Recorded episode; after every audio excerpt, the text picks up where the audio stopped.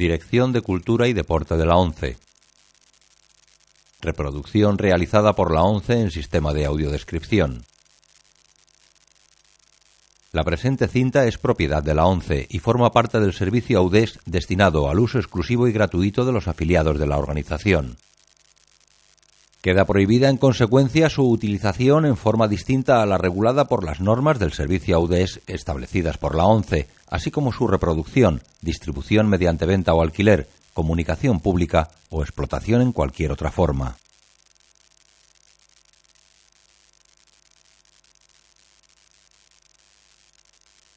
Audiodescripción 11 2007 Centauros del Desierto. Color. Año 1956. No recomendada para menores de 13 años. Aunque la acción de esta película ocurre en el estado de Texas, los exteriores están rodados en el Monument Valley, situado entre los estados de Utah y Arizona, y famoso por servir de escenario a tantas películas del oeste. Se ha llegado a decir que la filmación de Centauros del Desierto es el más hermoso documento jamás realizado sobre dicho parque natural.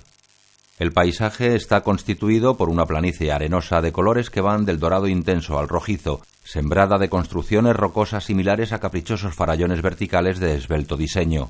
Son altos bloques de paredes lisas que suelen ir acompañadas por una o varias agujas finas de piedra que se elevan paralelas. En nuestra imaginación a veces parecerán torreones o castillos medievales, otras semejarán elegantes catedrales, casi siempre de gigantescas proporciones. La frecuente separación entre una y otra en torno a un kilómetro o más realza la imponente majestuosidad de estas construcciones naturales. Warner Bros. Pictures presenta CV Whitney Picture. John Wayne en Centauros del Desierto. Con Jeffrey Hunter, Vera Miles, Ward Bond, Natalie Wood, What makes a man to roam? What makes a manly escrita por Frank S. Nagent, basada en la novela de Alan back? Fotografía Winton C. Hawk. Música de Max Steiner. La canción de Searchers es de Stan Jones. Right away. Right away.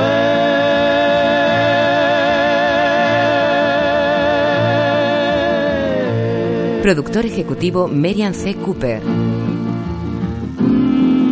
Dirigida por John Ford.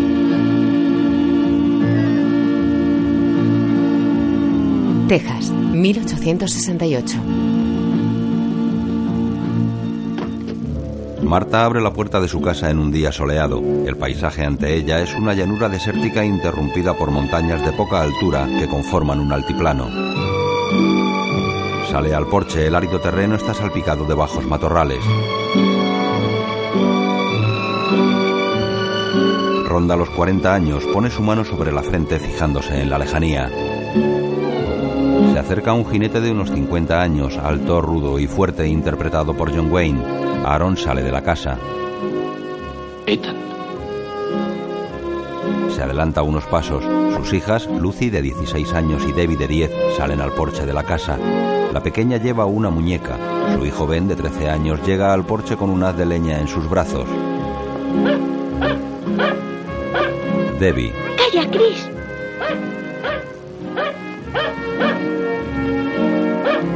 Ethan baja del caballo, viste el uniforme de los confederados. Lucy, Sí, es el tío Ethan. Ethan se aproxima a su hermano Aaron y le da la mano.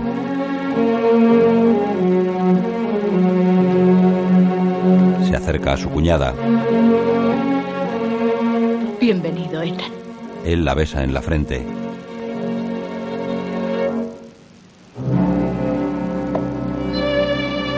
Entran en la casa.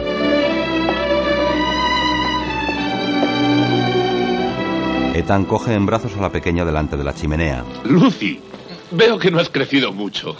Soy Débora. Y aquella otra es Lucy. ¿Débora? ¿Debbie? ¿Y tú eres Lucy? Sí, soy Lucy. Celebro mucho verte, tío Ethan. Le da la mano. Ya tiene novio. Y le besa, tío. ¿Pero qué dices? Ven. Lucy, vete a la cocina y prepara la cena. Débora, tú también. Acompáñalas, ven. Quería preguntarle al tío Ethan qué piensa hacer con su sable. Pues pensaba regalártelo. Gracias. Gracias, tío Ethan. Cuelga el sable encima de la chimenea. ¿Te gustó California? ¿California? No la he visto. Pues Moss Harper nos dijo que... Moss Harper. ¿Aún sigue ese tipo rumiando por ahí? ¿No le han enterrado todavía? No, no. No he estado en California. No se me ha perdido nada allí. Podemos cenar en cuanto os hayáis lavado. ¿Quieres darme el abrigo, Ethan? Se lo quita. Lo lleva a una habitación. Ethan se remanga la camisa. Bienvenido, Ethan. Se estrechan la mano. Gracias, Aaron. Un joven de 18 años cabalga a pelo hacia la casa. Se llama Martín y es mestizo. Salta del caballo en marcha. Entra en la casa. La familia está sentada a la mesa. Marty, es el tío Ethan. Debbie, siéntate. La niña obedece. ¿Qué tal, tío Ethan? Bienvenido. Es Martin. Martin Pauley. Lamento llegar tarde, tía Marta. Hola, tío Aaron. Se sienta a la mesa. Podrían tomarte por un mestizo. Eh, no del todo. Una octava parte de sangre cherokee y lo demás de galés inglés. Por lo menos es lo que me han dicho. Has crecido mucho. Fue Ethan quien te encontró chillando debajo de un árbol después de perder a los tuyos. Una casualidad, créeme. No tiene la menor importancia. Aaron y Martin le miran extrañados. Lucy sirve comida a Martin. Gracias, Lucy. Ethan mira a Martin mientras echa azúcar en la taza. Por la noche, Martin está sentado en el porche. Se pone en pie. Entra en la casa. La familia está sentada en torno a la chimenea. Buenas noches, tía Marta. La besa en la frente. Buenas noches, Martin. Tío Aaron. Buenas noches. Buenas noches, tío Ethan. Buenas noches. Vámonos, ven. Buenas noches a todos. Tío Ethan, ¿no nos cuentas algo de la guerra? La guerra acabó hace tres años, hijo mío. Ah, sí. ¿Y cómo no has vuelto a casa hasta ahora? Ven, vete con Martin. Anda. Lucy coge un quinqué. Oh, tío Ethan, Lucy tiene el broche de oro que le diste cuando era una niña. Ah, Pero no se lo pone porque le mancha mucho el cuello. ¡Débora! Sí, es cierto. A mí no me importaría que me dieses otro broche de oro, aunque me manchase el cuello también, ¿sabes? un broche de oro. Lucy, dame esa cartera. La chica deposita la cartera en sus rodillas. Ethan saca de ella un sobre. Extrae una condecoración del sobre.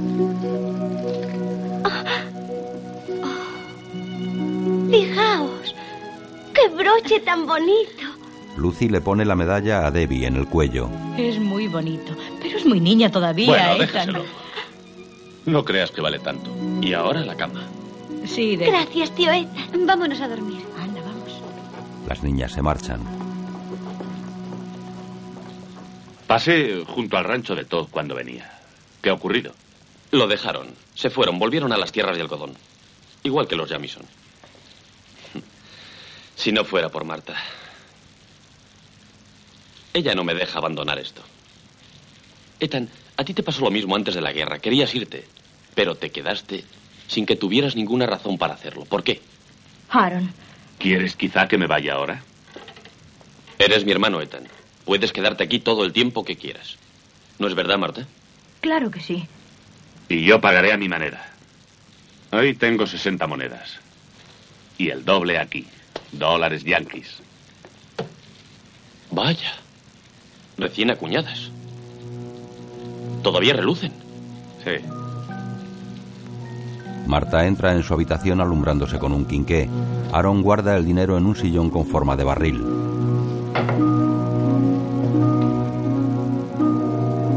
Ethan sale de la casa. Se sienta en el porche, el perro se acerca a él. Ethan lo acaricia. Aaron entra en su dormitorio. Ethan queda en el porche acariciando al perro. Al día siguiente varios jinetes llegan a la casa.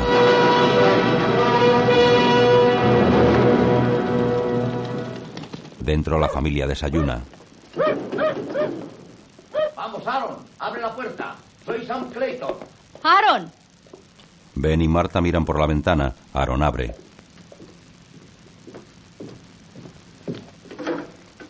Pase, reverendo. Buenos días. Aaron. Buenos días, hermana Edward. ¿Cómo Buenos está? días, reverendo. Buenos días, Ben. Hola, ¿Dónde está Debbie. ¿Qué ocurre, reverendo? Lars dice que anoche asaltaron su corral y se llevaron las mejores vacas. Eh, desde hoy criaré cerdos. Vive Dios, no creo que a nadie se le ocurra venir a robarme los cerdos. Además del café, voy a. No, el café es suficiente, hermana Edward. Buenos días, Buenos Lucy. días. Debbie, estarás bautizada ya, ¿eh? No lo sé, no me acuerdo. Aaron, llama a Martín. ¿Quieres? Martín. Ah, muchas gracias, hermana, gracias. Me cae bien este café. Dame azúcar, hijo. Ah, bien, bien. Oye, aguarda un poco, hermana. Aún no he echado el café. ¿eh? Ah, galletas. Gracias, hermana. Me gustan mucho las galletas. Aaron, Martín, venid, acercaos. Vamos. Levanta la mano, Martín. Sí, señor. Levantad la mano derecha.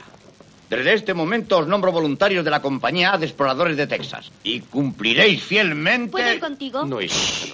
A callar. Eh, ¿Dónde estaba? ¿Y cumpliréis fielmente? Ah, y cumpliréis fielmente Señora vuestra... Edwards. ¡A callar!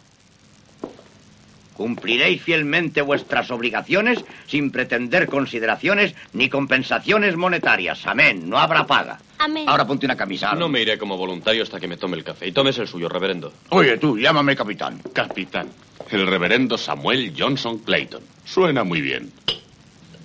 Vaya, el hijo pródigo. ¿Cuándo has vuelto? No te había visto desde la rendición. Mejor dicho, no te vi en la rendición. No puedo creer en rendiciones. No, sigo conservando mi sable, reverendo. Y tampoco lo puedo convertir en arado. Son los indios los que le roban su ganado, los cadoes o los kiowa. El viejo Moss lo sabe, sí, señora. Cállate, vos. Gracias. Hmm. Se están llevando mi ganado. Ethan, cuento contigo para que cuides de todo mientras estoy Tú no fuera. te marchas. Claro que se va. ¿Qué? ¿Lo ha jurado? ¿No lo has visto? Que deshaga el juramento. Yo iré en su lugar. Debo ir yo. Tengo una responsabilidad. Tú te quedas aquí, Aaron. Puede que sean ladrones. Pero puede también que este idiota no esté equivocado del todo y hayan sido comanches. Muy amable, Ethan. Muchas gracias. Chicos, idos con Lucy. Ah, mamá, Ven. quiero- Manches, ¿eh? Está bien, te tomaré juramento. ¿Para qué? No tendría validez. ¿Por qué no? ¿Es que has cometido algún crimen? ¿Café, Ethan? Gracias, Marta. ¿Me lo pregunta como capitán o como predicador? Te lo pregunto como explorador del Estado soberano de Texas. ¿Tiene algo contra mí? Contra todos los que no acaten al nuevo Estado. Un hombre solo puede prestar juramento una vez en su vida, reverendo. Yo presté el mío a los Estados Confederados de América. Y usted también. Tú quédate aquí, Aaron. Se marcha a su habitación. Bueno, gracias, señora Edwards. Tenemos que irnos. Adiós, señora Edwards. Agradecido a la hospitalidad de su mecedora, señora Edwards. Salen de la casa y Aaron va tras ellos. Ben y Debbie abren una puerta y ven a Lucy en actitud cariñosa con uno de los hombres. Bra, Lucy, Lucy, Brad. Bra, Lucy, Lucy, Brad. Os advierto que se lo diré todo a mamá. Mm. La pareja se marcha, los pequeños corren tras ellos. Sam cierra la puerta con el pie. El reverendo toma café en la sala. Ve a Marta en la habitación doblando el abrigo del ejército de los confederados de Ethan.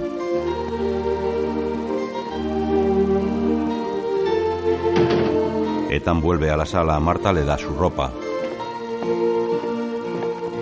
Ethan se pone el sombrero, coge el abrigo y da un beso en la frente a su cuñada.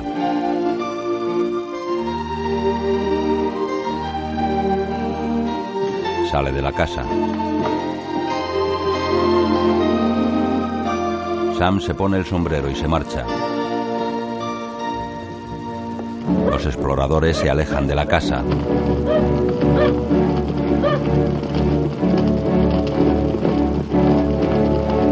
Ethan va detrás con el rifle en la mano. Aaron se despide de ellos moviendo el brazo.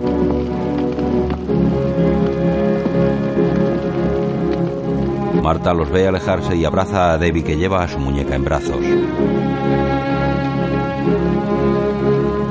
Encabezados por el reverendo, los exploradores cabalgan por la llanura sembrada de monumentales torres de piedra.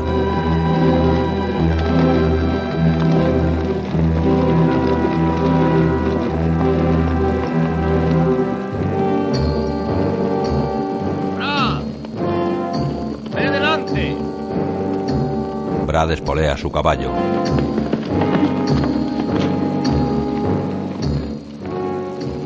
Tío Ethan, Martin se pone a la altura de Ethan. no me gusta nada este asunto. No me llames tío. Yo no soy tu tío. Sí, señor. No hace falta tampoco que me llames señor. Ni abuelo. Ni Matusalén. Puedo deshacerte de un soplo. Entonces, ¿cómo quiere que le llame? Me llamo Ethan. ¿Por qué dices que no te gusta nada este asunto? Eh, pues eh, primero por... Mira, mira, Brad. ¡Brad! Brad les hace señales desde lo alto de una loma y continúa la marcha. Los exploradores galopan tras él.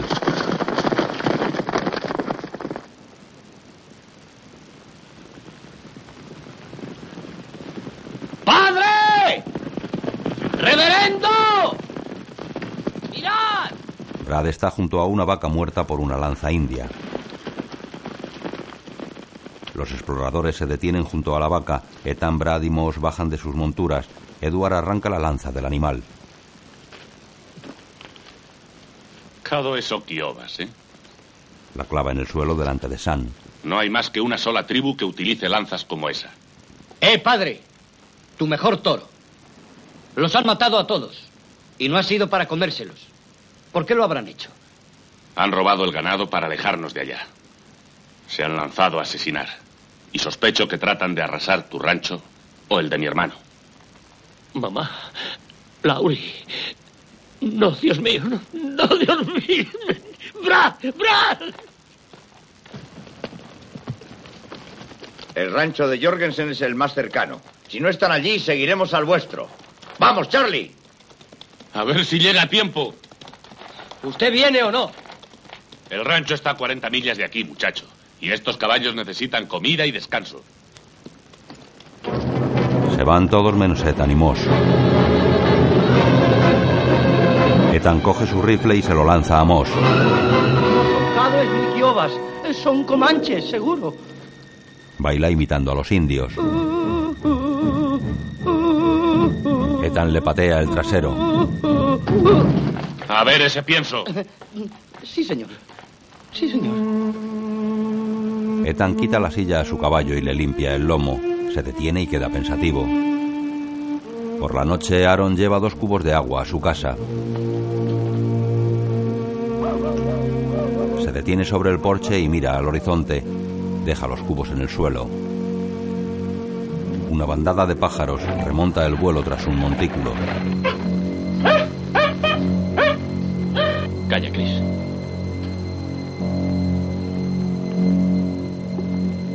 Camina lentamente hacia la puerta de la casa sin dejar de mirar el horizonte teñido de rojo. Su esposa abre.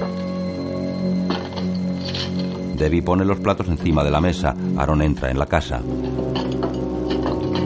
Coge el rifle que está colgado en el dintel de la puerta. Coge municiones y carga el arma. Voy a ver si mato un par de gallinas antes de cenar. Sí, pero no tardes, Aaron. Coge la pistola y sale de la casa. Vaya, van acortando los días. Lucy, no enciendas la lámpara.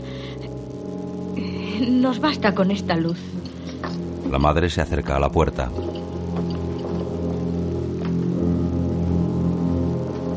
Ben entra en la casa con el sable de Ethan en la mano. Mamá, estuve vigilando ahí fuera y ¿Qué, Ben? que quisiera que tío Ethan estuviese aquí. ¿Tú no? Aaron vigila a 10 metros de la casa, ve un reflejo tras una planta. Camina lentamente hacia la puerta. Cierra esa ventana, ven. Hazme el favor. Marta y su hijo cierran las ventanas de la casa y las atrancan con un tablón. Aaron entra en la casa y cierra la puerta. Mamá, sin luz no veo. ¡Lucy! Apaga el quinqué y Lucy comprende lo que pasa.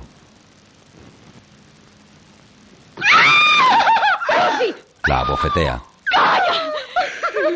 La abraza. Aaron abre una ventana y ve una polvareda a unos 30 metros. Marta y Debbie se acercan. Vamos a seguir jugando a dormirnos. ¿Te acuerdas cuando te escondías con la abuela? Y me arrastraba. Sí, y te arrastrabas por el suelo sin hacer ruido, como... Ah, como un ratón pequeñito. Date prisa, Marta. La luna empieza a salir. Oye, no hagas el menor ruido, ni te muevas, oigas lo que oigas. ¿Lo prometes? Lo prometo. Aaron la coge en brazos. Espera. ¿Puedo llevar a Topsy? Ya no hay tiempo. Debe estar aquí. No hay tiempo. La sienta en el alféizar de la ventana. Marta le da la muñeca. Toma. Ahora escóndete, corre. Debbie sale. ¡Debbie! Aaron cierra la ventana. El perro sale por una gatera y corre tras la niña. Chris, vuelve. Vuelve, Chris. Vuelve. Vuelve. Chris, vuelve. Vuelve, Chris. Vuelve. Chris. El perro vuelve a la casa. Debbie se esconde tras una lápida. Un indio se acerca a la niña y se detiene junto a ella. Lleva el cuerpo pintado con líneas rojas y amarillas. Una cicatriz le atraviesa la cara. Sopla un cuerno.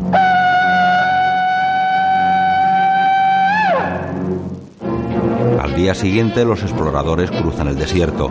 Martin espera a su tío de pie con la silla de montar y el rifle. Pasa de largo.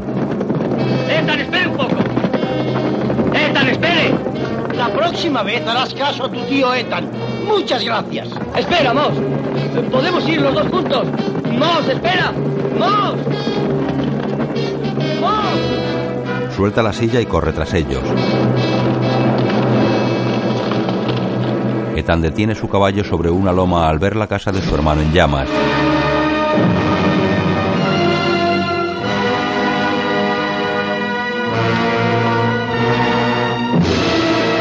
Ethan y Moss galopan hacia la casa. Martin llega a lo alto de la loma y ve el incendio.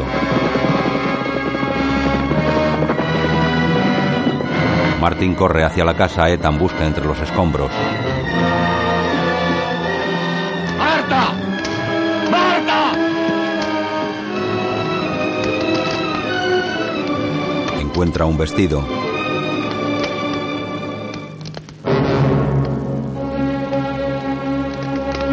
Mira dentro del corral y queda abatido.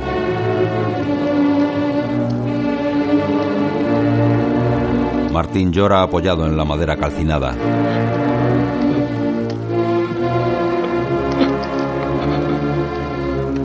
Ve a Ethan saliendo del corral. Se limpia la cara con la mano. Tía Marta. ¡Tía Marta! Corre hacia el corral. Ethan le impide la entrada. ¡Déjame entrar! No entres ahí, muchacho. ¡Quiero verles! ¡Déjame entrar! No ¡Quiero entres. verles! Ethan le da un puñetazo. Moss se acerca al chico. No le dejes entrar, Moss. No le dejes entrar. El perro ladra junto a las lápidas. ¡Lucy! ¡Debbie! Corre hacia el perro.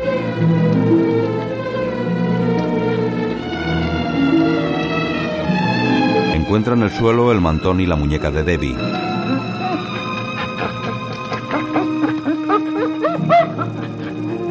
Hombres y mujeres asisten al entierro de la familia Edwards en el pequeño cementerio situado en lo alto de una loma. Y así encomendamos las almas de Aaron Marta y Benjamín Edwards. Cortos son los días del hombre nacido de mujer y llenos de pesar. Crece como una flor para ser cortada. Ya y- puedes decir amén. Aún no he terminado. No tenemos tiempo para rezar. Amén. Brad, Martin. Amén. Brad besa a su madre y va tras Ethan. Martin cruza una mirada con Laurie, la hermana de Brad, pero sigue tras Ethan. Varios exploradores se marchan. Martin habla con Laurie y la señora Jorgensen se acerca a Ethan, que cierra sus alforjas y aprieta las cinchas. Ethan, yo quería a esas niñas tanto como si fuesen hijas mías. Quizá tú no lo sepas, pero mi Brad iba a casarse con Lucy. Y mi Laurie Le está agradeceré enamorada. que no ande con rodeos, señora. Yo sé que Marta hubiera deseado que cuidases de los muchachos tanto como de las chicas. Pero ya que ellas han muerto, no arriesgues la vida de los chicos buscando venganza. Prométemelo, Ethan. Bien, vamos y venís con nosotros. Cabalga tras los exploradores. Martin se despide de Laurie y monta su caballo.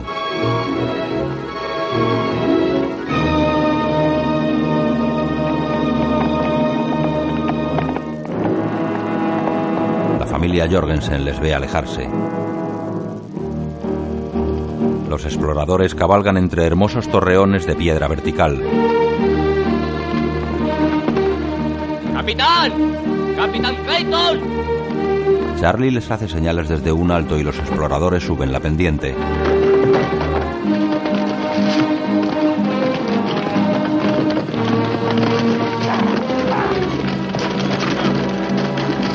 Brad y Charlie han encontrado el cadáver de un indio bajo una roca. Los jinetes se detienen junto a ellos. Sam desmonta. Otro más, ¿eh? Échame una mano, Charlie. Apartan la roca y el cadáver queda al descubierto. Sam le quita un trapo de la cara. Mucho camino hizo este antes de morir, capitán. Ethan, otro que puedes añadir a la cuenta de tu hermano. Esto no me gusta. ¿Qué es lo que no te gusta? Los indios acostumbran a ocultar sus muertos y si no les importa que sepamos hacia dónde van, eso significa una cosa, que no temen que les sigamos ni que los alcancemos. Eres libre de marcharte cuando quieras, Nesby. Yo no he dicho eso. No lo he dicho. Calma, Nesby, calma. Brad tira una piedra encima de la cara del indio. Jorgensen. ¿Por qué no acabas la tarea? Desenfunda.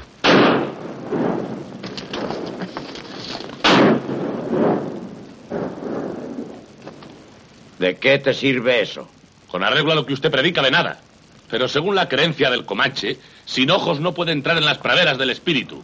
Ha de vagar eternamente entre los vientos. ¿Se entera, reverendo? Vamos, muchacho. Ethan se aleja. Sam vuelve a tapar la cara del indio. Ya está bien, muchachos. A caballo. Charlie deja caer la roca sobre el cadáver y se lleva a Brad. En otra zona, Ethan vuelve junto a sus compañeros que esperan en pie. Están acampados junto al río, a unas 20 millas de aquí. Le dan una cantimplora. Esperaremos a que anochezca. Y luego les rodearemos para atacarles antes del amanecer. Bebe. ¿Estás seguro de que quieres atacarles, Ethan?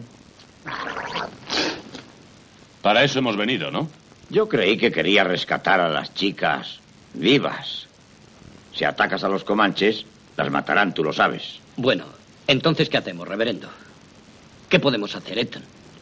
Estaba pensando en espantar a sus caballos.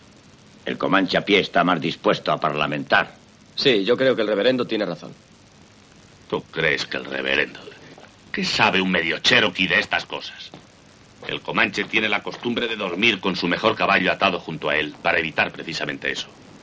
Tienes la misma posibilidad de espantar a esos caballos que... Que la que tienes tú de encontrar vivas a las muchachas atacándoles.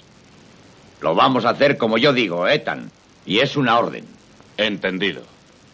Pero si se equivoca, Le lanza la cantimplora. no me vuelva a dar más.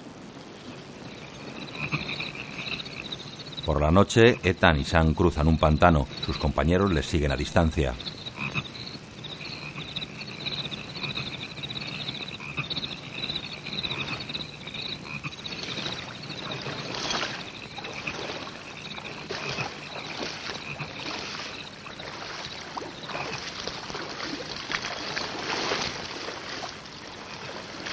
Se detiene ante una hoguera apagada.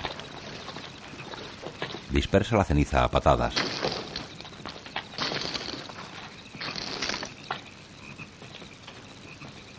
Han estado aquí, seguro. Sí, han estado aquí. Pero ya no están. Tratan de sorprendernos. ¿Más órdenes, capitán? Sí. Seguimos adelante. Empuñan sus rifles. Miran a ambos lados. ¿Qué dice? ¿Quieres retirarte, Ethan? Eso ya lo verá usted. Los caballos. ¡Los caballos! Moss camina por el pantano llevando a los caballos de las riendas. Al día siguiente cabalgan por el desierto. Un comanche está sobre una loma. Seguir adelante. Indio levanta el brazo y lo agita en el aire. Varios comanches suben a la loma. El indio de la cicatriz en la cara observa a los exploradores desde la loma. Los comanches llevan las caras pintadas de rojo y amarillo.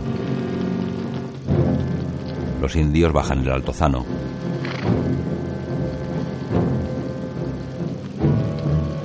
Los exploradores cabalgan lentamente por el llano. Una fila de indios cabalga sobre las lomas a su derecha a gran distancia.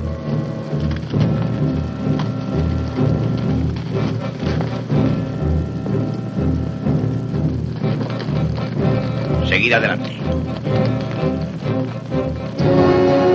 Por la izquierda, otra fila de indios cabalga paralela a los siete exploradores.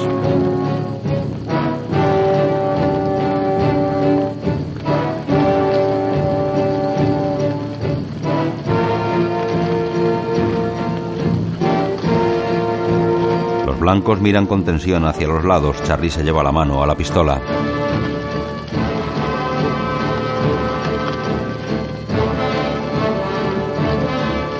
No os paréis. Reverendo, parece que lo que pretenden es rodearnos. Sí, y lo que tenemos que hacer es largarnos cuanto antes. Moss, está lejos el río. Ya estoy bautizado, reverendo. Ah, Ya estoy bautizado. Calla, viejo loco. Gracias, hombre. Muchas gracias. Lo que tienes que hacer es estar preparado, porque cuando yo dé una voz tendrás que salir de aquí como un rayo. Sam sujeta su sombrero de copa con un pañuelo. ¡Al galope! Los comanches galopan tras ellos.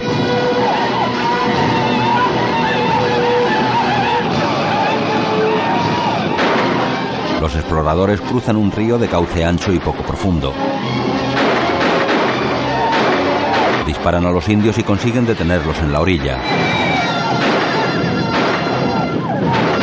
Sam cae al agua y sus compañeros le cubren. El reverendo corre por el río tirando de las riendas de su caballo.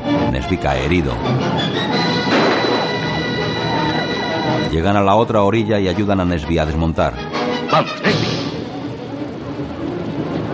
¡Mantenedles al otro lado del río! Aquí quien da las órdenes soy yo, Ethan. ¡Pues velas de una vez! Se parapetan tras el tronco de un árbol caído. Tranquilízate, Nesby. No es grave. ¡Ya! ¡Ya! Ahuyentan a los caballos, los comanches se detienen en la otra orilla. Uno de ellos entrega una corona de plumas a cicatriz que se la pone en la cabeza.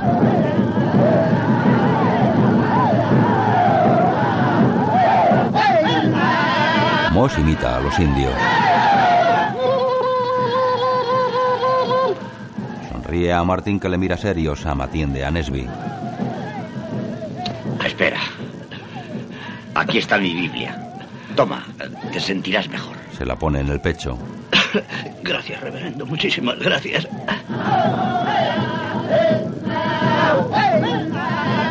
¿Crees que nos atacarán? ¿Me lo pregunta a mí? Claro. Gracias. Sí, el canto de guerra. Un numerito musical muy divertido. Los tendrá en sus bigotes dentro de un momento. Moss se lleva el sombrero al pecho. Por tu infinita misericordia, Señor, te damos las gracias. ¡Días go! ¡Las go! Los comanches se lanzan al ataque.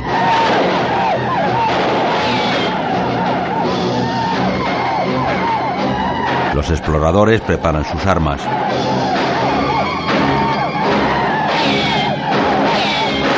Disparan, varios indios caen al agua.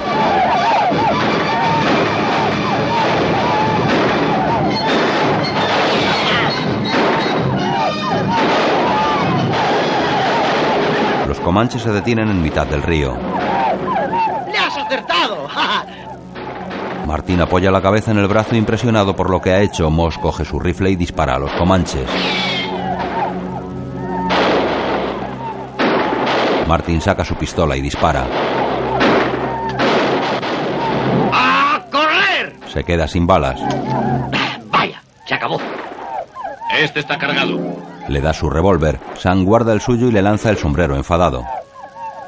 Eso a los indios. Comanches dan media vuelta y regresan a la otra orilla.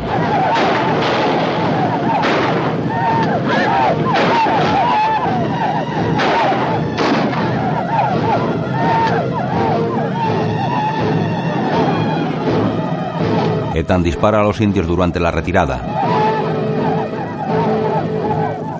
No, Ethan. Déjalos que retiren sus bajas. Reverendo, ya estoy harto de usted. No le necesito para nada. Ni a vosotros tampoco. Ya me las arreglaré yo. Se aleja pero da la vuelta y vuelve a disparar. Sam tira su pistola al suelo con rabia. Ethan carga su rifle en cuclillas. Oye, Ethan. Tienes razón. Nosotros regresaremos con Nesby. Esta es tarea para un par de hombres. Somos muy pocos para atacar a los indios y demasiados para pasar inadvertidos. Sí, estoy decidido a ir solo. ¿Alguna objeción? Buena suerte. No habrá nadie en el mundo que me impida intentar el rescate de Lucy. Tendría que matarme. Yo pienso igual, tío Ethan. Eh, digo, señor Ethan. Muy bien, pero quien manda aquí soy yo. Os enteráis, yo doy las órdenes.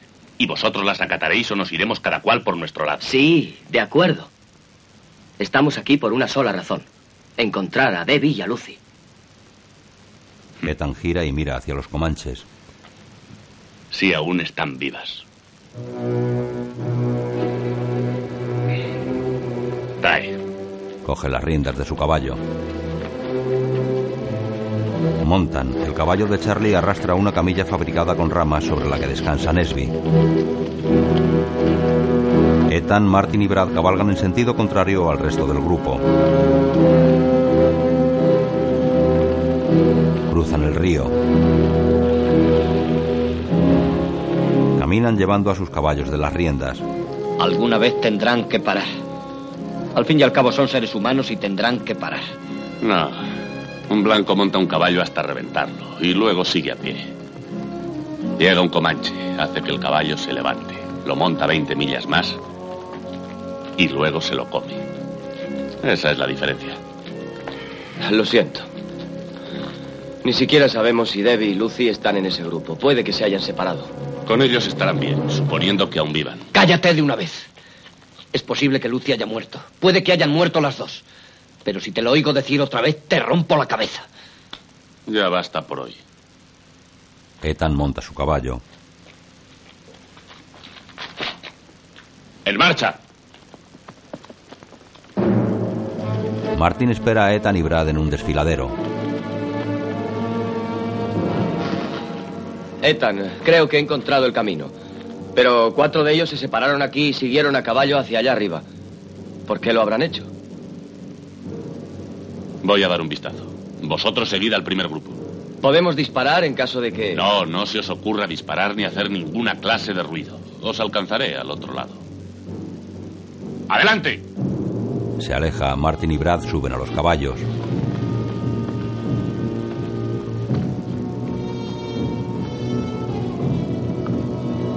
Los dos jóvenes cabalgan en sentido contrario a Ethan.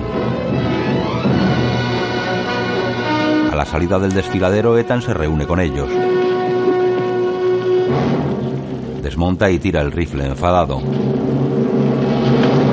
Se sienta en el suelo, saca un cuchillo y escarba. Los jóvenes le observan.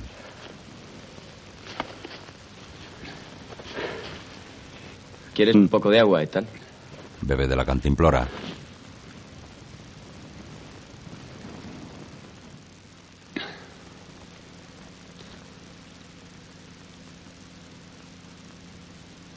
El rastro bueno es ese.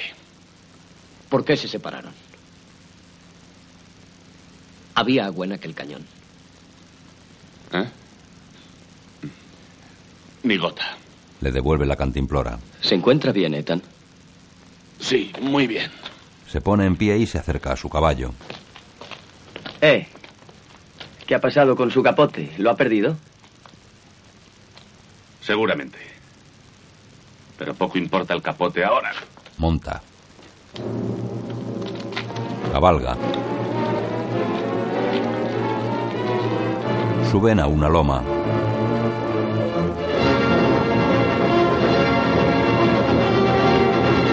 La noche, Brad corre hacia sus compañeros que hacen guardia tras un montículo. La encontré. He visto a Lucy. Habían acampado a media milla de aquí. Ya me iba a volver cuando vi una humareda. Subí la cuesta a gatas y allí estaba. ¿Has visto a Debbie? No, no, pero, pero vi a Lucy, no hay duda. Llevaba aquel vestido azul que tanto le gustaba. Lo que viste no era Lucy. Claro que era ella, te lo aseguro. Lo que viste fue un pelele. Vestido con las ropas de Lucy. A Lucy la encontré yo en el cañón. La envolví en mi capote. Y la enterré con mis propias manos. Creí que era mejor no decírtelo. Pero era ella. ¿Estás seguro? ¿Cómo quieres que te lo diga? ¿Dibujándotelo? Ya te lo he dicho. No preguntes más. No vuelvas a preguntármelo mientras vivas.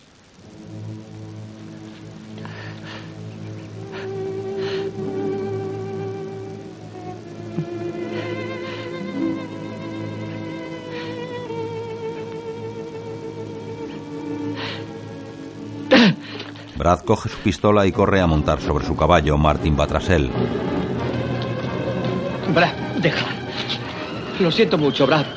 Brad se aleja. ¡Oye, Brad! ¡Brad! Ethan zancadillea a Martin y le impide seguirle.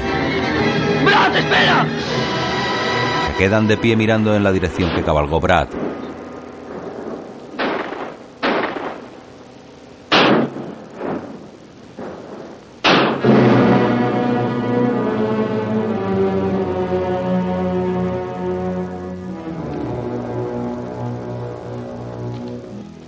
Mañana siguiente, Ethan y Martin continúan su camino por el desierto. Llevan un caballo cargado con sus pertenencias.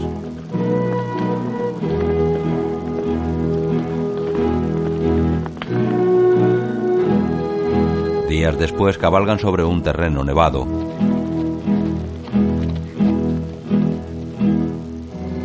La nieve cae espesa.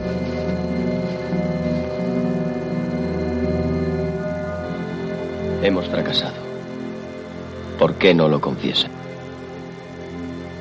No. El que nos hayamos vuelto no significa nada. Nada en absoluto. Si está viva, se salvará. Por unos años, la cuidarán como si fuera uno de ellos.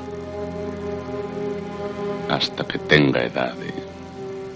Eh, ¿Pero cree usted que hay posibilidad de encontrarla? El indio, tanto cuando ataca como cuando huye, es inconstante. Abandona pronto. No comprende que se pueda perseguir algo sin descanso. Y nosotros no descansaremos. De modo que al final daremos con ella, te lo prometo. La encontraremos. Tan cierto como que la tierra da vueltas.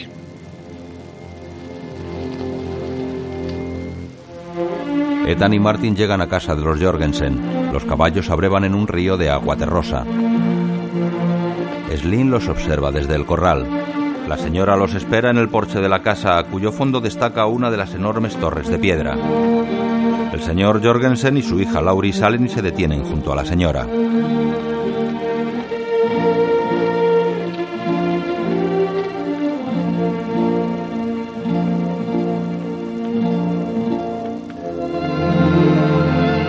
Ethan y Martin cabalgan hasta la casa. Laurie se quita el delantal.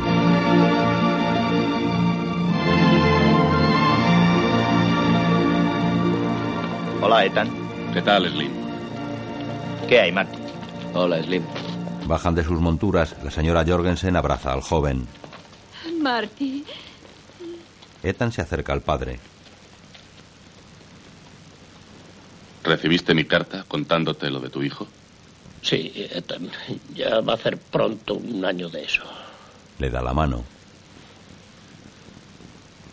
Ay, Ethan, esta tierra es un infierno. Martin y la señora Jorgensen se acercan a la casa. Marty. Martin Pauley. Le da un apasionado beso en la boca. No sé por qué me parece que te ha olvidado por completo. Probablemente no recuerda ni tu nombre. Claro que sí, se llama Laurie. Pero había olvidado ya lo guapa que es. Ella le coge del brazo y caminan hacia la casa.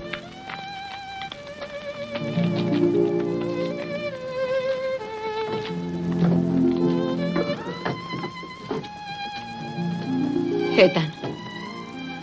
¿Qué sabéis de Debbie? Ethan niega y continúa hacia la casa. Laurie lleva dos cubos de agua a la habitación en la que Martin está dentro de una bañera. Eh, pe- ¿pero qué es lo que estás haciendo? Se tapa con la toalla, ella recoge la ropa del chico. Oye, no se te ocurra coger eso. No vale la pena arreglarlo. ¿Por qué se te ha puesto la cara tan colorada? Tengo hermanos, ¿sabes? Ya lo sé, pero yo no soy tu hermano. Ahora escúchame, Martin, soy una mujer. Las mujeres lavamos vuestra ropa toda la vida y cuando sois pequeños os lavamos también a vosotros. No comprendo cómo os avergonzáis delante de una mujer. Estás hablando como si fueras una mujer que no se asusta de nada. No, no me asusto de nada. Sería distinto si estuviera tu padre en tu lugar. Cierra la puerta pero se queda dentro sin que él se dé cuenta. Ella coge un cubo y se lo vacía encima. Se marcha corriendo, él le arroja su bota en el porche. Seguimos sus huellas hasta que llegó el mal tiempo. Luego les perdimos la pista. No hace falta decirte hasta dónde fuimos. Fort Richardson, Wingate, Cobb, a la agencia Anadarko. Lo malo es que no sabíamos a qué tribu pertenecían esos indios. Hiciste todo cuanto estuvo en tu mano. Pero no pude evitar que mataran a su hijo. No tienes nada que reprochar. Fue esta tierra la que me lo mató, estoy seguro. Puedes creerlo, Ethan, puedes creerlo. Fue no esta- digas eso. Lo que pasa es que vivimos aquí. Y Texas no es una tierra para ser habitada por seres humanos. Ni este año ni el que viene. Y Dios sabe cuántos más. Pero no creo que esto vaya a durar siempre. Algún día se convertirá en un agradable lugar para vivir. Puede que hagan falta nuestros huesos como abono para que eso ocurra. A dormir. Era maestra de escuela, ya lo sabes. Entran en la casa. La ropa de Martin está destrozada. ¿Te parece bien que se ponga la de Brad? Desde luego, está en el arca de la abuela. Ethan, a descansar, que es tarde. Caramba, la carta creo, creo que está en el arca grande. Es para ti, Ethan. Llegó el invierno pasado. La trajo Charlie McCordy. Busca en el arca. La recogió de la estafeta. Ah, no, ves si está aquí. sí. Busca en el escritorio. Se la entrega a Ethan. Esta es, ay, por Dios, la había olvidado. Jorgensen se pone las gafas y se pega a su lado. Perdona. Se lleva el quinqué a un extremo de la mesa y se sienta. Saca la carta y un trozo de tela del sobre. Se acerca a la señora con el quinqué en la mano. Señora Jorgensen, fíjese en esto. Un trozo de tela estampada. ¿No la ha visto usted antes en algún vestido de Debbie? Pues sí, en un delantal. Ethan, ¿la han encontrado ya? Le da la carta. Aún no. Aún no. Martin está en su habitación vestido con un albornoz. Entra Laurie. Por lo menos déjame mis pantalones. Calla y acuéstate enseguida. Toma, pruébate estos. No me pruebo nada. Vaya, tendré que estrechártelos un poco. Marty, estás muy delgado. Mamá tiene un pavo para la comida de Lauri, mañana y... Lauri, vamos, deja a los muchachos que se acuesten. Muy bien, padre. Camina hacia la puerta, pero gira y da un beso a Martin. Buenas noches. Buenas noches, Laurie. Hasta mañana. Buenas noches. Sale de la habitación. Ethan apoya la almohada en la pared y se sienta en la cama. Jorgensen ha juntado mi ganado con el suyo. ¿Su ganado? El de Debbie, querrá decir. Está de acuerdo en que te quedes aquí y repartir los beneficios durante mi ausencia. Pienso marcharme mañana. Yo no pienso quedarme aquí. Estuve buscando a Debbie y seguiré haciéndolo. ¿Por qué? ¿Por qué? Pues porque ella es mi... No es nada tuyo. No tenéis ningún parentesco. Pues eh, yo siempre creí que lo tenía por la forma en que me acogían sus padres. Me han criado. Eso no es un parentesco. Me es lo mismo. Voy a seguir buscándola a pesar de todo. ¿Cómo? Ni tienes caballos ni dinero para comprarlos. Ni siquiera tienes para comprar cartuchos. Jorgensen te ofrece aquí una buena situación. Martin, quiero que sepas una cosa. Sí, ya sé lo que quiere que sepa. Que no tengo dinero, ni parientes, ni caballos. Solo tengo las ropas de un pobre muerto para mudarme. Eso ya me lo ha dicho, así que cierre la boca. Se tumba en la cama y se acomoda la almohada.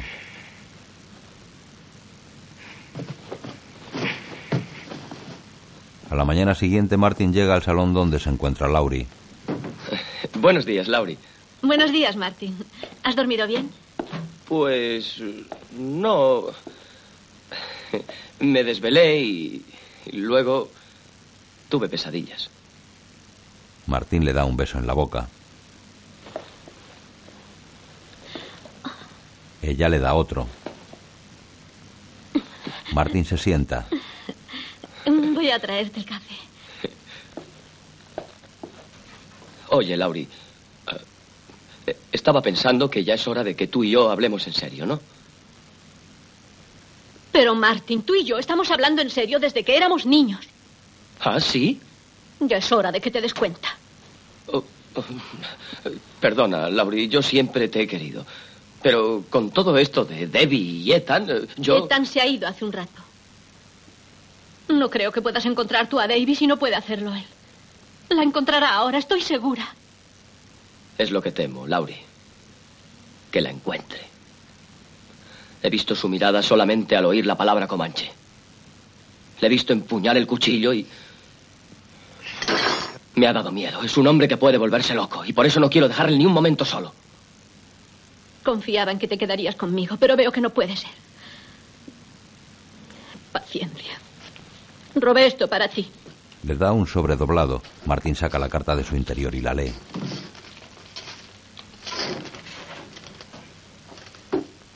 Compré un vestido de... Trae, yo lo leeré. Compré un vestido de niña a un indio. Por si fuera el de su sobrina, traiga recompensa. Sea donde ha ido. Jeren Fatterman. Jeren Fatterman. Eh, Es un traficante que tiene un puesto en Selfork en los brazos. Laurie, escucha, tengo que conseguir un caballo. ¿Crees que tu padre... Termina de desayunar. Laurie, tengo que verle ahora mismo. Está bien. Pues ve a verle. Laurie, ¿no te das cuenta? De vista. Ella le empuja, él cae sobre el sofá de madera y lo tira al suelo. Laurie camina tirando de las riendas de un caballo y se detiene ante Martin. Lanza un rifle al joven. Laurie, este es tu mejor caballo, es Sweet Face. Llévatelo y déjame en paz. Pero no creas que me vas a encontrar aquí cuando vuelvas. Llevo cerca de dos años esperándote en esta maldita tierra de los infiernos. No quiero convertirme en una solterona. Lo siento, Laurie. Pero tengo que alcanzar a Ethan. Pues entonces vete cuanto antes. Se aleja y se apoya en una cerca. Martín se marcha al galope. Ethan y Martin entran en el negocio de Fatterman. ¿Fatterman? Sí. Tenemos que hablar. Fatterman deposita dos vasos y una garrafa sobre el mostrador. Me envió usted una carta. Sí. Referente a un vestido. Saca un vestido de debajo del mostrador y se lo entrega. Ethan se lo pasa a Martin. El joven asiente. ¿Cómo llegó a su poder? Usted ofreció mil dólares de recompensa. Sí, los he ofrecido. ¿Los trae encima? Saca una bolsa. Recibirá la recompensa cuando encuentre a la niña, si la encuentro viva. Creo que uno tiene derecho a esperar que le paguen lo que ha gastado. Yo ya solté mi dinero por ese vestido. 20 dólares yankees. El tiempo de un hombre tiene su valor. Hable. Fatterman recoge el dinero. Lo trajo un indio a finales del verano pasado. Dijo que pertenecía a una niña cautiva del jefe Cicatriz. ¿Cicatriz? Nunca hemos oído ese nombre, ¿verdad? Yo tampoco. Pero el indio dijo que era un guerrero gran jefe de los comanches de Nauyeki. La partida de cicatriz iba a invernar en el norte, en Fort Wingate. Eso dijo el indio. Puede que mintiera. También puede mentir usted. En ese caso, usted no encontrará a la niña y yo no cobraré los mil dólares. Oiga, si quieren pueden pasar aquí la noche. Hay cartas, bebida, una cama No, para... gracias. No olvide volver con mi dinero. Aún no es suyo. Ethan y Martin acampan junto a una hoguera. Oiga, Ethan. ¿No tiene usted la sensación de que nos siguen? Ya salió limpio. Anda, acuéstate. Estos caballos están muy nerviosos. Sí, presienten el cambio de tiempo. Martín se tumba junto a un tronco caído y se arropa. Ethan echa más leña a la hoguera. No eche más leña, Ethan. Me estoy asando. Es posible que hiele antes de amanecer. Me estoy poniendo como el viejo Moss Harper. Siento frío hasta en los huesos. Nauyeki. Es curioso. Pero el invierno pasado, cuando estuvimos en Fort Wingate, yo no recuerdo en absoluto haber oído mencionar ese nombre. No tan curioso si recuerdas lo que significa Nauyeki. ¿Qué significa? Una especie de movimiento constante. Tan pronto te encuentras una cosa en un sitio como está en el opuesto. Ya. Ethan echa más leña en la hoguera.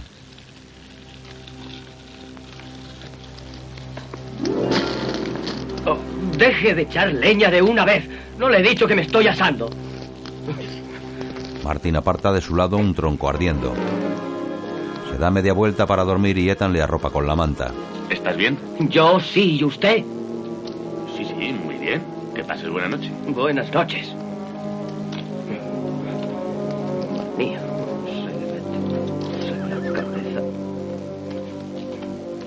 Ethan amontona sus pertenencias junto al tronco caído. Las cubre con una manta. Pone el sombrero en un extremo para dar la sensación de que bajo la manta duerme una persona. Buenas noches. Buenas noches. Coge su rifle y se esconde. Tres hombres caminan silenciosamente, escopeta en mano y tirando de las riendas de sus caballos.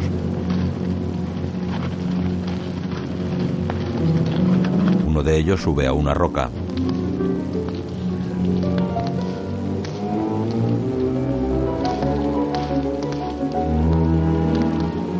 Se agacha y dispara al sombrero de Ethan. ¡Waterman! Le dispara. Paterman cae al suelo sin vida. Ethan dispara a los otros mientras corren hacia los caballos. Ethan y Martin se acercan al cadáver de Fatterman. Ethan aparta a su sobrino y le da el rifle. Gracias. No lo has hecho mal. Hurga en los bolsillos del muerto. Pero si es el señor Fatterman. ¿Qué está usted haciendo ahora? Recuperando mi dinero, idiota. ¿Qué te creías? Todo ha salido bien. Le quita su rifle. ¿Todo? Ah, ya comprendo. De modo que me puso como cebo. Me dejó durmiendo al lado del fuego para atraer a Fatterman. ¿Y si hubiera fallado usted? Nunca me ha sucedido. Vámonos de aquí. Otro día, Charlie detiene su carreta junto al porche de los Jorgensen. ¡Oh! ¿Qué tal, señor Jorgensen? Sale de la casa. Charlie, le traigo una carta. Suelta la leña. Caramba, una carta. Es para la señorita Lauri. Hoy es la segunda carta que recibe en un año. Eh, eh, mamá, mamá, eh, Charlie McCorry eh, viene a traernos una carta y, y a visitarnos. Pasa, pasa adentro. pasa. Entran en la casa. Buenos días, Charlie. ¿Qué tal, señora Jorgensen? una carta, la ha traído Charlie. Eh, sí, eh, me, me figuré que eran las noticias que estaba esperando. Eh, eh, Gracias, Charlie. eh, de nada, eh, me he permitido traerle unos dulces. Gracias. Siéntese, Charlie. Vamos a sentarnos todos y que Lauri lea la carta. Sí, bueno, creo que debo irme ya. No, hombre, no, no. no, de ninguna manera. Usted se queda. Siéntese, Oh. hágame el favor. Siéntese, Después de siéntese. todo, él trajo la carta. Tiene derecho a escucharla, ¿no? Oh, eh, eh, son ustedes muy amables. Vamos, Lauri, empieza. Sí, Bueno, pero la carta es para mí. Ya lo sé, ya hija, pero léela. hija. Haz el favor. Léela de una vez. Charlie se sienta en una mecedora y coge su guitarra. Jorgensen se pone las gafas y Laurie se sienta frente a ellos. Anda. Queridísima Lauri. Lo pone con I latina en vez de con Y. Creí que escribiría mejor. ¿Y qué más da escribir de una manera o de otra? Tiene razón tu padre. Sigue leyendo. Queridísima Lauri, cojo el lápiz para informarte de que Ethan y yo seguimos intentando dar con los comanches de que nos habló el difunto señor Fatterman. ¿El difunto señor Fatterman? Eso quiere decir que el señor Fatterman ha muerto, desde luego. Pobre hombre. Continúa, Lauri. Sí. Fuimos hacia el norte a través de territorio indio y no nos fue difícil encontrar a los kiobas y bichitas e incluso algún comanche acampados cerca de sus reservas. Pero ninguno era de los Nauyeki ni conocía a ningún jefe llamado Cicatriz. ¿Cicatriz? Este es el que el difunto señor Fatterman nos dijo que tenía a Debbie. En una, en una de las agencias nos surtimos de toda clase de mercancías para vender. Porque pensamos que así podríamos ir y venir por todas partes con mayor facilidad. Te reirías si te dijera cuál fue nuestro mayor éxito de venta. Martín ofrece al jefe dos acreditaciones redondas de tela en presencia de una joven india gruesa que sonríe continuamente.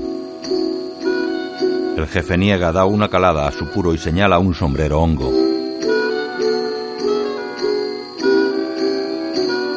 La india se pone el bombín.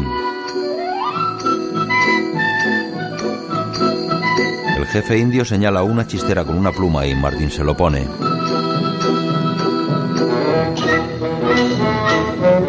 El jefe asiente y se dan la mano. Martín mira a la india sonriendo. La chica deja una manta roja sobre las pertenencias del joven y se va corriendo. Las demás mujeres se levantan, cogen sus mantas y se marchan. Llega Ethan a lomos de su caballo. Vámonos. Creo que he dado con algo.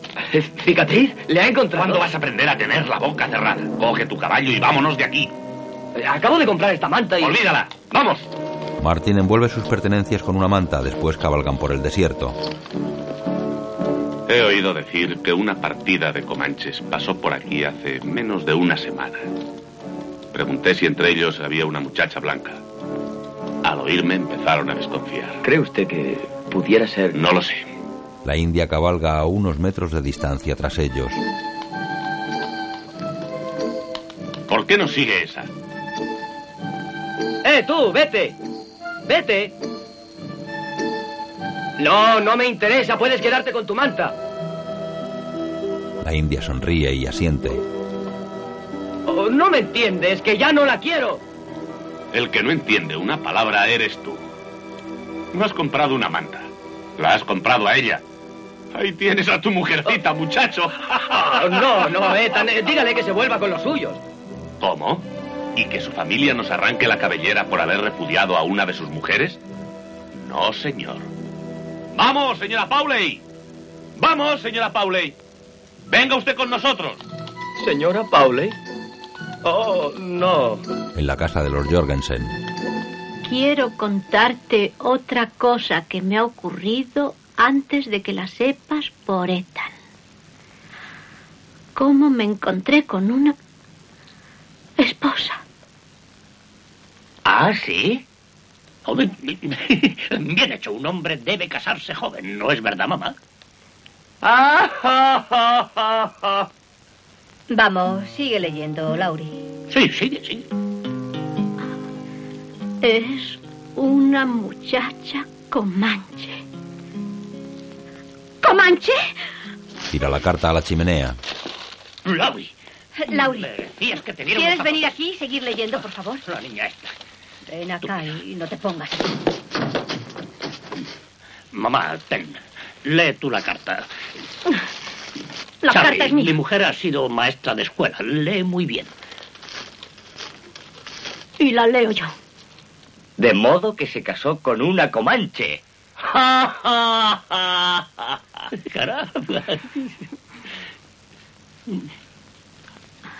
Era mucho más joven que tú. ¿Qué edad se habrá creído que tengo? Ethan y Martin han acampado junto a un río. Oye, Luke, café. Queremos café. Café. ¿eh? La india les sirve el café. ¿Me da eh, un poco de café, señora Pauley? Sí, señor. Me parece que la señora Pauley va a ser para ti una esposa excelente. Calla de una vez, ¿quiere? La india se arrodilla ante Martin. Oh, Luke, ¿qué podría hacer yo para que me entendieras?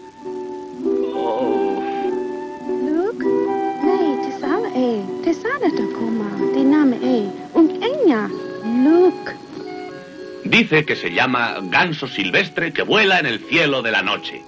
Pero que para abreviar puedes llamarla Luke. Martin se aleja y ella va tras él. Ethan ríe.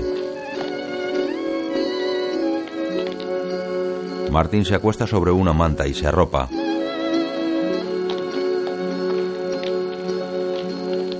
Luke se acuesta a su lado.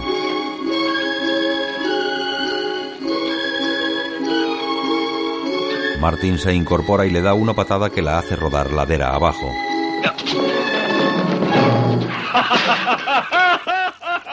Oye, eso en Texas podría ser motivo de divorcio. Martin corre hacia Ethan. Eres demasiado rudo. yo a esto no le veo la gracia. Si quiere que le sirva de algo, ¿por qué no le pregunta dónde está cicatriz? Ethan se levanta y tira la taza al suelo. Te ha oído. Se acerca a Luke. Sí, now, Ben Seth. ¿Dónde está cicatriz? Pregúntale tú. Luke, y cicatriz. ¿Sabes dónde se ha ido? Llevaba con él a una muchacha blanca. La india niega. Nine, Spavo, Taibo. ¡Taibo! No, no, no es mi mujer. Nomi. Es eh, Nomi. Nomi, hermana. Luke coge sus cosas y se aleja. Al día siguiente, Ethan encuentra en el suelo una flecha construida con piedras.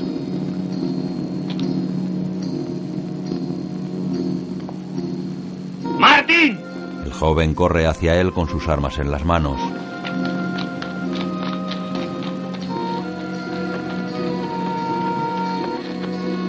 Esto es de Luke. Se ha ido esta noche. Miran en la dirección que señala la flecha. Y no ha vuelto con los suyos, eso es seguro. Por lo menos si se ha ido en esa dirección. Oiga, ¿cree usted que debemos seguirla? Yo qué sé, allá tú. ¿Es tu mujer? Puede que dejara otras señales para que la siguiéramos, pero Eso no lo sabremos nunca, porque al día siguiente empezó a nevar y así estuvo una semana. seguíamos hacia el norte, cuando ocurrió algo que aún conservo en la memoria. Ese día descubrimos un gran rebaño de búfalos, y como necesitábamos un poco de carne, descabalgamos y nos acercamos a pie para no asustarlos.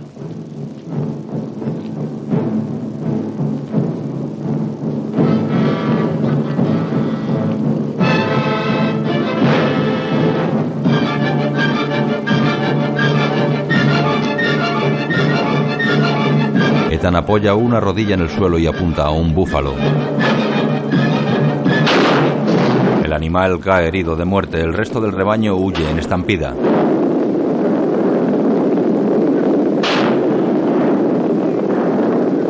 Ethan sigue disparando contra el rebaño. Ethan, eso no conduce a nada. ¡Hambre! ¡Estómagos vacíos! A eso es a lo que conduce, idiota. Ethan, basta ya. Ethan golpea a Martin y lo derriba. Vuelve a disparar, pero su rifle se ha quedado sin munición y coge el del chico. Por lo menos no servirán de alimento a ningún comanche este invierno. Ethan. Déjame No, oye. en paz. No, oye. me dejes en paz, Ethan. digo.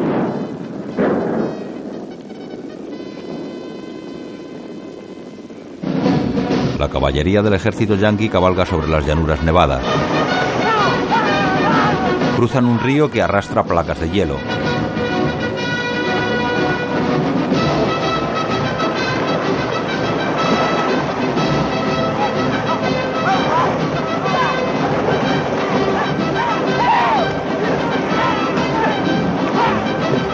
Entre ellos cabalgan mujeres ataviadas con indumentaria india.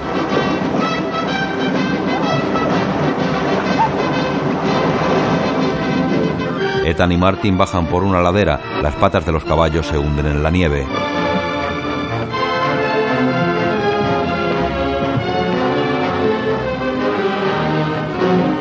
Llegan a un campamento indio que ha sido arrasado. Los cadáveres de los hombres y los caballos están esparcidos por el suelo. La mayoría de las tiendas están calcinadas. Desde luego eran los comanches Nauyeki. Los que estábamos buscando desde el principio. Ethan mira en el interior de una tienda. Martin derriba de una patada a otra tienda que está ardiendo. ¡Marty! Entra en la tienda y le quita el sombrero al cadáver de Luke que yace sobre el suelo. Después le tapa la cara. Martin llega a la tienda.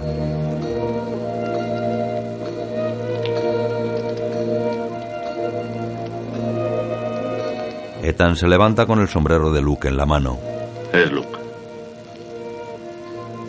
Luke. No pueden haberla matado los soldados, Ethan. Habría sido una crueldad innecesaria. La han asesinado los indios, los mismos que tienen a Debbie. Y puede que su jefe sea ese cicatriz. Pensamos que a Debbie pudieron llevársela los soldados. En cuanto a Luke, si fue allí para prevenirles o en busca de Debbie para entregárnosla, no lo sabremos nunca. Los soldados cabalgan por un camino flanqueado por campos nevados.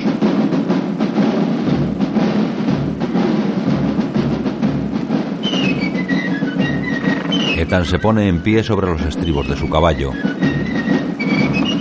Martin guarda la muñeca de Debbie en su chaqueta. Los soldados atraviesan una reserva india en la que hay una capilla y varios caserones de madera.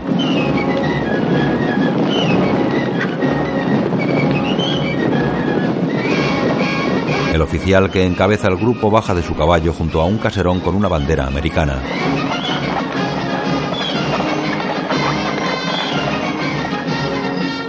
Numeroso grupo de mujeres y niños abrigados con mantas indias caminan hacia el caserón escoltados por los soldados.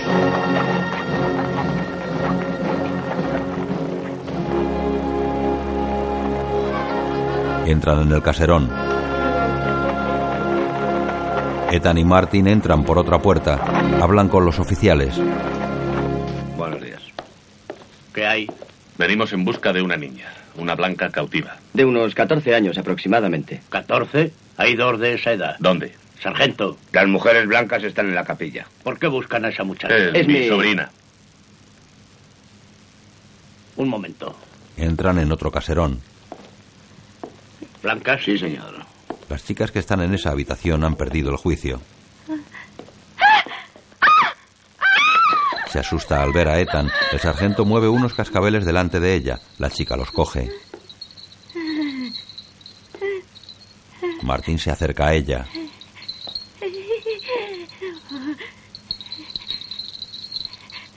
El joven mira a otras dos chicas que están cubiertas con una manta. Levántese. Levántese, por favor. Una de ellas lo mira con los ojos muy abiertos y riendo, y la otra abraza a su hermana con fuerza. ¿Debbie? Martín saca la muñeca. La chica sigue mirándole y riendo. No. La chica de los cascabeles le quita la muñeca de las manos. No parecen blancas. Ya no son blancas. Ahora son comanches. ¿Dónde tienen a los muertos? El militar les hace un gesto y salen tras él. Ethan se detiene y mira a la chica fijamente.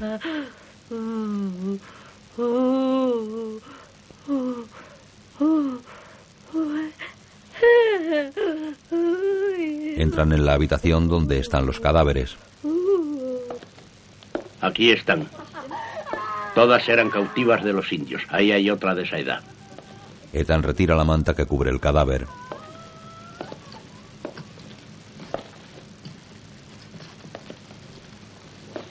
No es. En casa de los Jorgensen. Así que decidimos irnos por la mañana hacia territorio mexicano. Siento mucho no poder ir este año tampoco para Navidad. Dejo ahora el lápiz esperando que disfrutéis de buena salud tú y tus padres.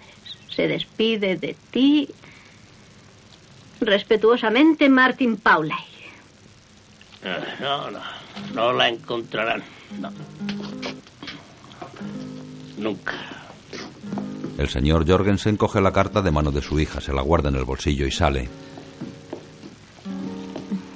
Vaya una despedida. Mamá, en vez de poner respetuosamente Martin Pauley, ha debido decirte quiere Marty. Por mí, como si no quiere volver más. Lauri, Lauri. Charlie, quédese a cenar y no admito un no como respuesta. Nunca se me ocurriría decirle a usted que no, señora Jorgensen. En ningún sitio estaría mejor que aquí. Créalo. Se acerca a Lauri que está apoyada en el marco de la puerta. Gone again, skip to Maloo.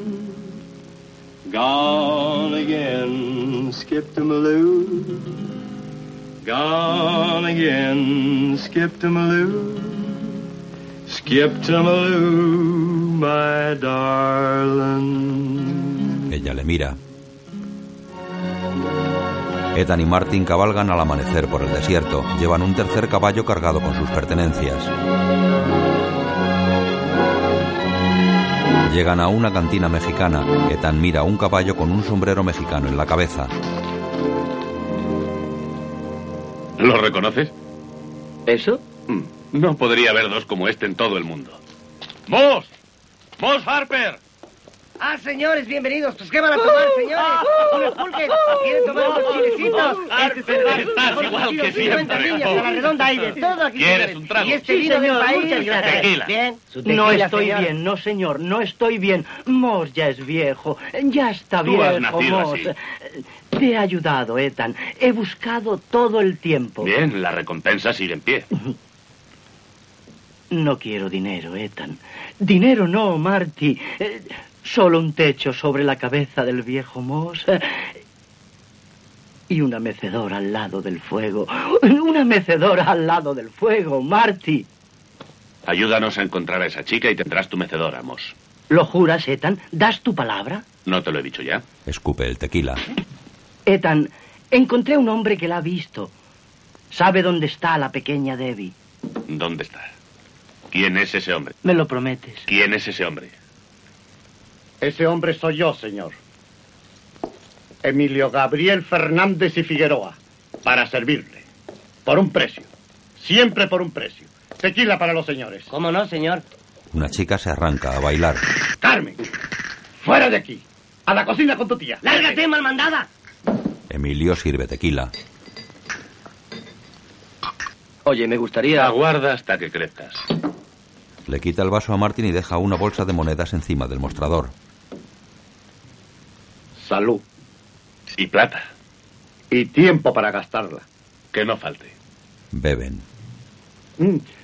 Tabacos para los señores. El mejor tabaco del mundo, señor, aquí. Ofrece puros. ¿Otra, señor? Ethan coge su bolsa. Vamos a hablar de negocios.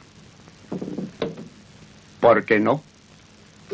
En la cocina, Martin come y la chica baila a su lado. Una mujer calienta los frijoles en el fogón.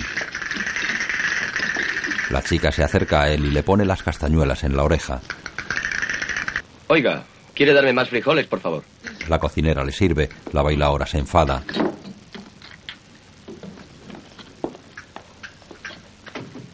Mamacita, lo mío. La bailaora se sienta a su lado con un plato de comida y una botella de tequila. La mujer le sirve frijoles. Vámonos. Estoy comiendo.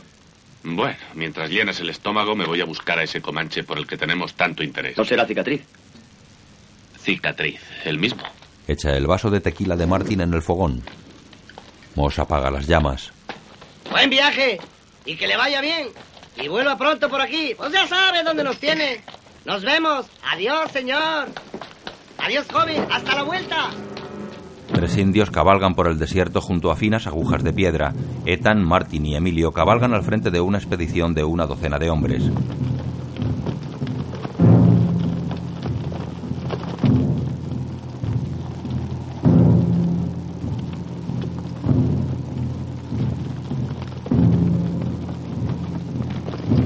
Ethan, Martin, Emilio y otro mexicano que lleva un caballo de las riendas se separan de la expedición para adentrarse en un poblado indio.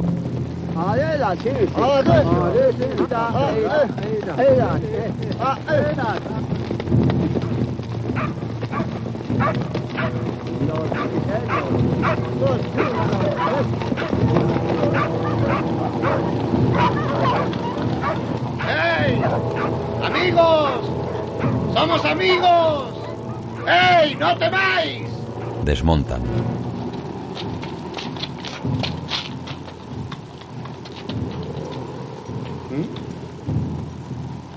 Tierra de magia, ¿verdad?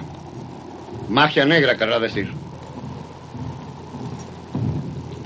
Cuatro indios se acercan a ellos. Cicatriz sale de una tienda. Ethan y Martin lo miran con odio.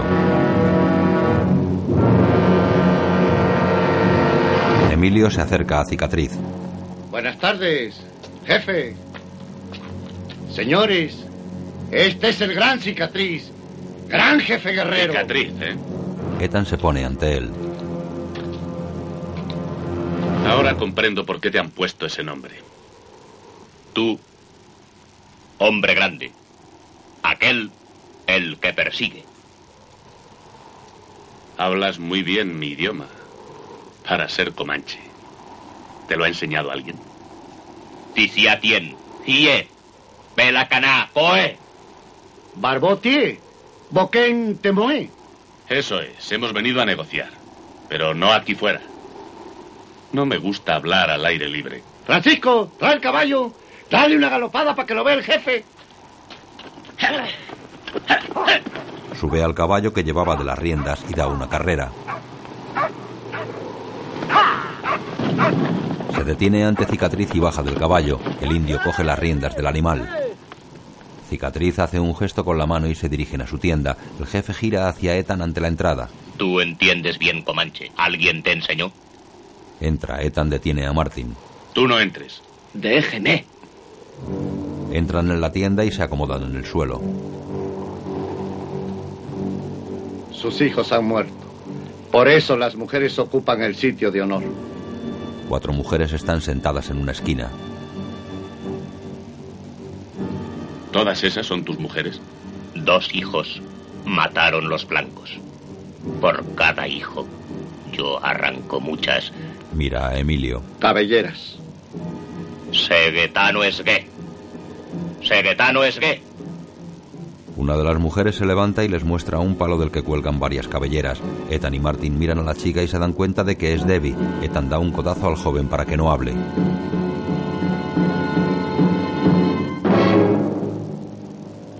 Yanu H.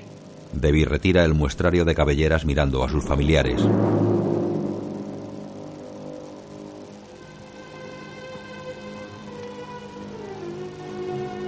Ya hemos visto bastantes cabelleras. ¿Y esto has visto? Muestra la condecoración que Ethan regaló a su sobrina. Ethan se levanta. Estamos aquí para hablar, no para admirar tu colección. Acamparemos al otro lado del riachuelo. Hablaremos mañana. Mañana. Belacana, Betsy. Mañana. Boase. Boase. Ethan sale. Emilio y Martin van tras él. Tiempo después están cerca del río. No crea que tengo miedo. Me da igual. Le hemos pagado a usted bien. Perdóneme, pero no cuente conmigo. ¿Sabe quiénes son y por qué están aquí? Le devuelve el dinero. Tenga. No quiero enemistarme con los indios. Vaya con Dios. Se marcha al galope. ¡Vámonos, muchachos! ¡Adelante! ¡A toda prisa!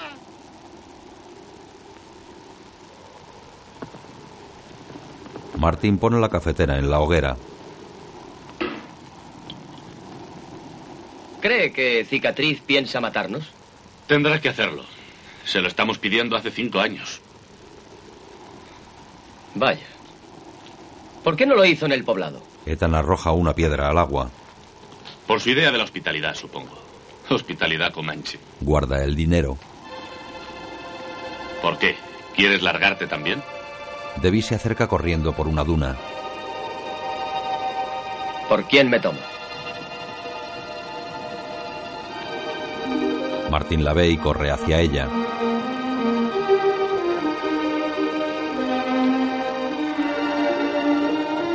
¿Debbie? Ustea. Debbie. Debbie, ya no te acuerdas. Soy Martin, tu hermano.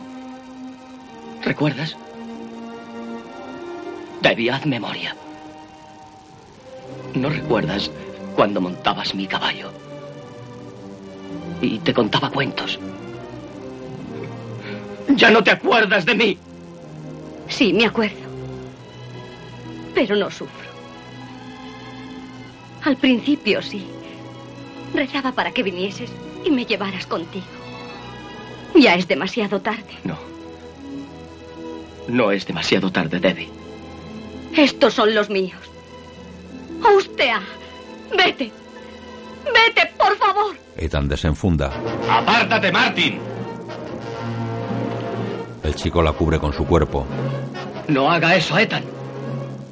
¡Ethan, no lo haga! Desenfunda. ¡Apártate!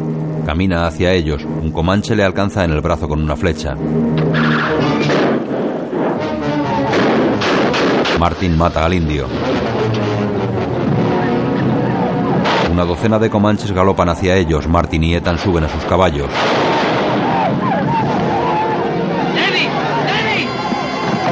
Se alejan al galope.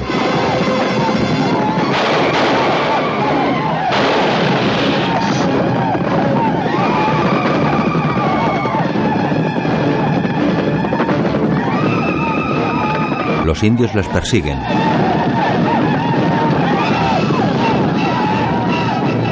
Ethan y Martin bajan de sus caballos, se parapetan en una cueva tras una roca y disparan a los comanches.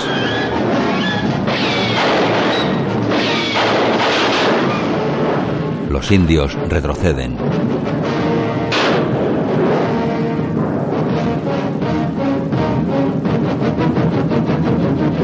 Cicatriz se pone un penacho de plumas.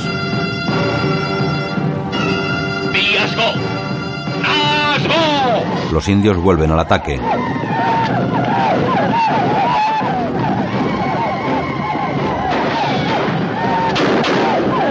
Cicatriz cae al suelo.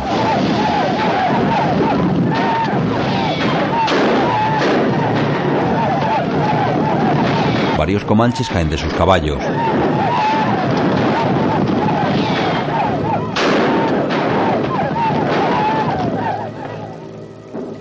Martín llena su cantimplora bajo un hilo de agua que resbala por una de las paredes de la cueva.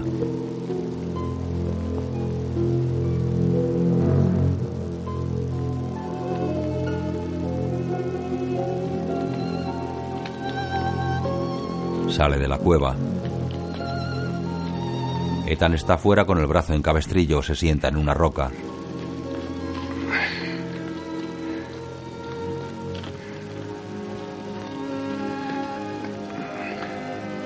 Martín le ofrece su cantimplora. Ethan bebe. Martín mete su cuchillo en la hoguera. Bueno. Me parece que voy a tener que abrir otra vez el hombro para extraerle el veneno. Lo que me asombra es que haya salido de esta combina. Toma, Martín. Lee esto. Le da una libreta.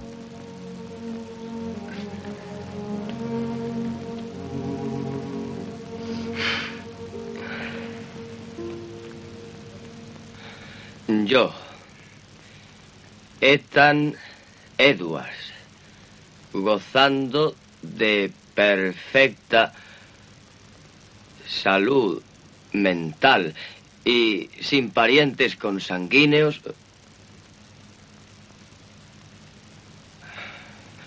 por el presente le... ¿eh? Lego. Quiere decir dejo. Por el presente lego todas mis propiedades de cualquier clase que sean a Martin Pauli. ¿Cómo que no tiene parientes consanguíneos? Te es su sobrina carnal. Ya no lo es. Puede guardarse esto. No quiero nada de lo suyo. Además, no puedo olvidar que ha querido matarla. ¿Qué clase de hombre es usted? Ha renegado de nosotros. Es una mujer. ¡Cierre la boca de una vez! Coge el cuchillo y lo empuña ante Ethan. Algún día pagará usted todo esto. Ya veremos quién tiene que pagar. Lanza el cuchillo contra la hoguera.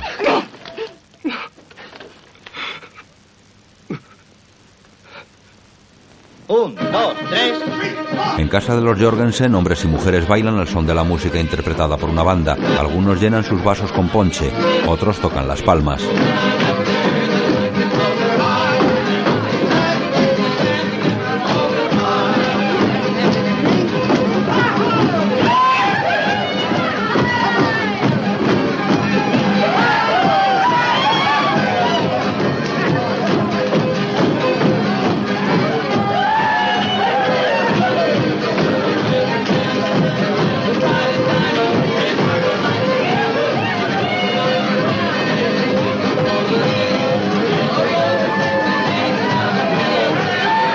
Sam llega con un paquete y acompañado de Charlie trajeado y con un ramo de flores.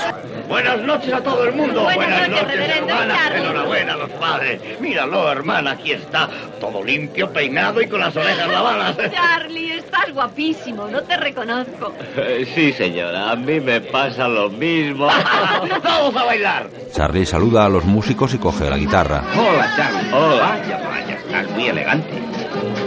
Charlie toca la guitarra, Sam baila con la madre de la novia.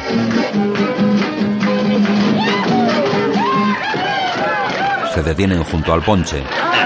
¿Quiere un vaso, reverendo? No, no, no es vino. Se bebe hasta que haya terminado la ceremonia. El bar está cerrado. ¿Verdad, hermana Jorgensen? Así es. Vamos allá, muchachos. Adelante, mis exploradores. Charlie. Sam se marcha a una habitación donde se pone sus hábitos. El señor Jorgensen y otro hombre le ayudan. Prepara todo. La Biblia. Un hombre se la da, Fuera las espuelas. Sí, señor. se las quita. Poneos todos en fila, muchachos. Todos salen de la habitación menos Charlie y un testigo que se cuadran ante Sam. El reverendo le quita el sombrero al novio. En la sala principal la gente se prepara para la ceremonia. Música. Yes, we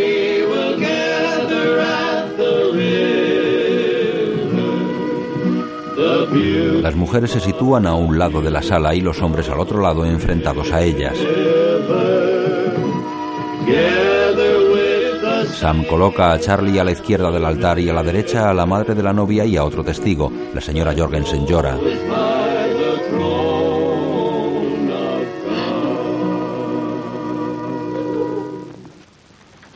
Esa noche Ethan y Martin llegan en carreta a la casa. ¿No será eso que están celebrando nuestra llegada? Ahora lo veremos. Bajan de la carreta. El señor Jorgensen desciende las escaleras exteriores con un ramo de flores. Ya estoy bien. Jorgensen les impide el paso. No, no, no, no, Ethan, Martín, no, no, no podéis entrar, no podéis entrar. Es- Están los exploradores. ¿Qué nos importa eso a nosotros? Os acusan de asesinato a los dos. Ese comerciante, el difunto Fatterman. El capitán y sus hombres están ahí dentro. Yo creo que debíais, por favor. ¿Pero qué es lo que pasa? Pues que él. que- Laurie baja las escaleras vestida de novia.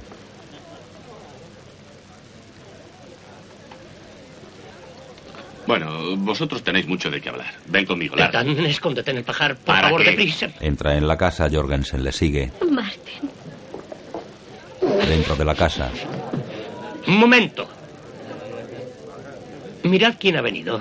Es. Es Ethan. Buenas noches.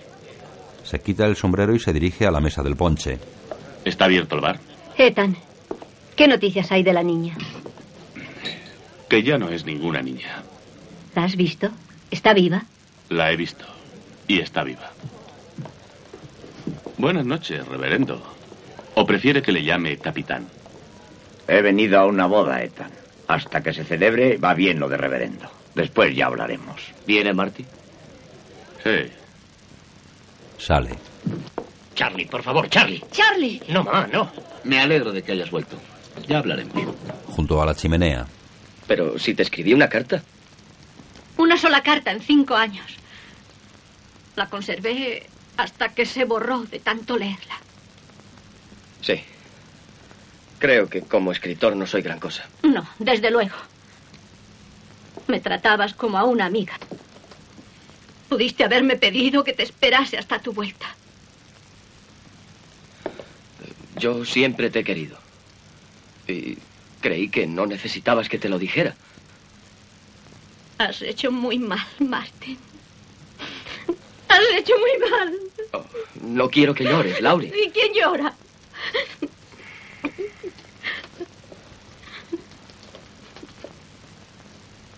Bien. Creo que lo mejor que puedo hacer es marcharme.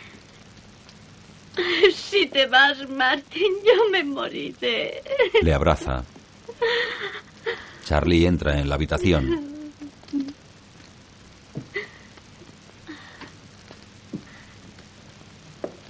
Te agradeceré que sueltes cuanto antes a mi prometida. Se quita los guantes. Pero es que ibas a casarte con. con este. ¿Con Charlie McCorry? Claro que sí. Y no creas que por haber vuelto vas a impedirlo. No sé qué decirte, Charlie. En realidad, Lauri y yo no habíamos hablado aún de matrimonio. ¿Qué derecho tienes tú a hablar de matrimonio a una mujer decente? Si te refieres a esa absurda acusación de asesinato. Y a otras cosas. Puede que creyeras que con bromear con aquella india nadie iba a dar importancia al asunto. Ja, ja, ja. ¿Quién sabe si no habrás tenido alguna más durante estos ¡Cállate, años? deslenguado! Charlie le golpea y Martin cae tirando el banco al suelo. Igual que la otra vez. Martin se levanta y Charlie se pone en guardia. ¡Quítate de mi vista! ¡Vamos, vamos! ¿No vais a pelearos en mi casa en el día de Muy mi bien, boda? pelearemos ahí fuera, me da lo mismo. Yo no llevo armas de fuego. Para darte una paliza no las necesito, te lo aseguro. Tú primero, Marty. Tú primero, Charlie. Salen a la vez. ¡Padre! ¡Reverendo Clayton! Charlie se agacha para dejar el sombrero en el suelo. Aquí. Martin coge el sombrero y le ayuda a quitarse la chaqueta. Gracias. Deja la ropa sobre una cama que hay fuera de la casa. Charlie coge un tronco y lo pone en el suelo en medio de los dos. Y ahora escupe si te atreves. Martin escupe en el lado de Charlie. Dan una vuelta alrededor del tronco. Martin se lanza contra Charlie, rompen la cama y se revuelcan por la tierra. Martin muerde a Charlie en la pierna. ¡Suelta la pierna, no muerdas! Ay. Los invitados salen. ¡Martin! ¡Martin! ¡Charlie! Martin, por Dios, separadlos. ¡Martin! ¡Charlie! ¡Charlie! ¡Charlie! ¡Sargento McCorry! ¡Sargento! Señor. Está actuando como batidor del estado de Texas. No, señor. Este es un asunto completamente particular. Entonces, adelante. Pero luchad con nobleza. Ni mordiscos ni patadas. Martin patea a Charlie. ¡He dicho que sin patadas! ¡Vamos, separadlos! Ya está bien. ¡Levantada, ya está bien! ¡Vamos! Espera. Aguarda un momento, Marty. ¿De quién es este violín? Eh, sé. ¡Ahogar no vale! ¡Ni ahogar ni estrangular! ¡Padre! Señor Edward, sepárenos, por favor. Usted tiene la culpa. ¡Cuidado! ¡Sujétale los pies! La empuja hacia el interior. ¡Déjame, Ethan! No olvide que es una señora. ¡Duro con él! ¡Sin patadas! ¡Ahora! ¡Ahora! ¡Ahora! ¡Sí! ¡No dar! ¡Cuidado, cuidado, cuidado! ¡Charlie! ¡Charlie! ¡Hala, vamos, Charlie! ¡Vamos arriba! ¡Arriba! ¿Cómo te encuentras? Regular, nada más. Ahora quiero que os deis la mano como buenos amigos. Se dan la mano. Siento haberte mordido la oreja. Va. No tiene importancia, Charlie. Ahora arreglaos un poco para que pueda continuar la ceremonia. ¿Dónde está mi Biblia? No se celebrará la boda. Charlie se acerca a Laurie.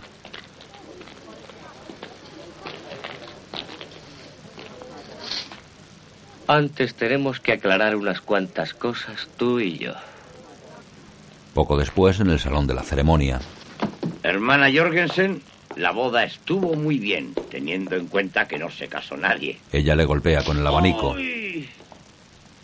Ethan, tengo que pediros a ti y a Martin que me acompañéis a la capital del estado. ¿Es una invitación para que nos cuelguen, reverendo? No, no es eso, Ethan. Tus motivos habrás tenido para matar a Fatterman. Y eso ya lo juzgarán. Ahora te hablo como explorador, no como clérigo.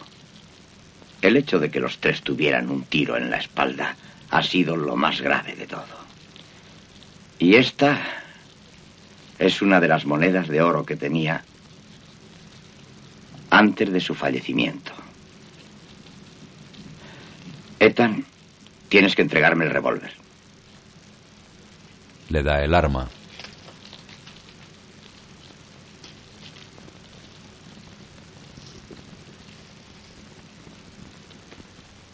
Si a usted no le importa, reverendo, yo no pienso ir a Austin. Tú irás si el capitán te lo manda. ¡Charlie! ¡Charlie! ¡Charlie! ¡Estate quieto! Acabaré por meteros en la cárcel a los dos a ver si os quemáis. ¡Sargento! Entra un oficial del ejército. Buenas noches, capitán Clayton. La señora le indica. Con permiso. Se acerca a Ethan. Capitán Clayton, señor. No. Señala a Sam. Yo soy el capitán Clayton. ¿Usted el capitán Clayton? Sí, soy el capitán Clayton. El coronel Greenhill le saluda, señor. El coronel ¿Se desea... le enfría la cabeza? No, señor. Se quita la gorra. Perdóneme. Lo siento, señor. Muy bien, empiece de nuevo. El coronel Greenhill le saluda, señor. El coronel desea Pare, saber- hijo, ¿quién es ese coronel Greenhill del que está hablando? Pues el coronel Greenhill es el coronel del decimoquinto. ¿Y usted regimiento. quién es? El teniente Greenhill, señor. ¿Y qué es lo que desea saber su papá? Bien, hable. Mi padre quiere saber... El coronel quiere saber si puede contar con su batallón. Dé usted media vuelta. Sí, es de la caballería yankee. El coronel quiere saberlo cuanto antes. Lo siento, señor. Es una broma, muchacho. No hagas caso. El coronel Greenhill quiere saber cuánto tardaría en tener a sus hombres preparados para una acción de castigo contra los comanches. ¿Qué acción? Una acción de castigo. Existen informes sobre una partida de comanches mandada por un jefe llamado Cicatriz, ¿Qué dicen esos informes? que está por aquí cerca acampada en cualquier lugar. ¿Qué le hace creer que está por aquí? Ayer una de nuestras patrullas detuvo a un hombre que ha estado unos días prisionero de cicatriz. Da la impresión de que se ha vuelto loco. Dice que vive aquí, habla siempre de una mecedora. Moss. ¡Moss! Salen. ¡Moss! Cójale del brazo, Sam. Lo llevan al interior de la casa. El viejo Moss. ¡Es Moss! Buenas noches. He venido por mi mecedora. Arrimadle a la lumbre. ¡Cuidado! Cae al suelo. ¡Ayudadme! Una silla, vamos. Lo sientan en una mecedora. Charlie, Charlie. Tráele algo de beber. Sujétale la cabeza. Ten esto, Moss. Echa un buen trago. Echa un trago más. Bébetelo, Moss. Te sentirás es. mejor. Ethan le golpea las manos. Moss, ¿dónde está cicatriz? Eh, mi mecedora. Tú me has prometido mi ¿Dónde mecedora. está? Pregúntale por Debbie. ¿Dónde está Debbie, Moss? Creían que estaba loco. No creerá usted que estoy loco, ¿verdad, señora? No, Moss, solo estás enfermo y cansado. Gracias, señora. Moss, intenta recordar. ¿Has estado con cicatriz? Comía hierbas y así los engañé. ¿Dónde está cicatriz? A ti no te lo digo. Le saca la lengua. Eh, se lo diré a Marty. Siete dedos. Marty, siete dedos. Déjale, hay que llevarle a la cama. Un momento. Siete dedos. Permítame, señor. Eso nos dijo a nosotros, pero no sabemos qué significa. ¿Eh? Oiga, ¿no llaman así los indios al sitio donde se juntan los cañones en el Malapay? Sí, Malapay. Siete dedos o brazos. ¡Muchacho! Ayudadme a llevarle a acostar al cuarto de la abuela. Mi mecedora. Eh, Yo quiero mi mecedora. Ahora te la llevamos. Enseguida. Vaya a decir a su padre que una compañía de exploradores con 14 hombres bien equipados estará en el campo al amanecer. Nos iremos hacia la parte sur del Malapay. Si puede unirse a nosotros, mejor para todos. Pero, capitán, nosotros no podemos emprender la marcha mañana. Por su propio bien le digo... Por mi propio... Hijo, allí hay una partida de asesinos cargada de cabelleras de tejanos y con una chica blanca prisionera. Si quiere protegernos, apártese de nuestro camino. Vuélvase al lado de su padre. Ethan, a ti y a Marty nos nombro exploradores civiles, sin paga, ¿eh? Charlie, reúne a todos los muchachos, vuelve al cuartel general y moviliza la compañía. Sí, señor. Laurie espera a Martin en la escalera. Martin, Él se le acerca. no vayas tú. No vayas. Estás loca. Es tarde. Ahora es una india más. Tengo que traerla a su casa. ¿Y qué vas a traer? Una india criada en el odio a nuestra raza y enamorada quizá del asesino de alguno de nuestros Lauri, amigos. calla, por favor. ¿Sabes lo que hará Ethan si tiene ocasión? Meterle una bala en la cabeza. Y Marta no se lo impediría. Pero yo sí. Se marcha. Laurie sube la escalera.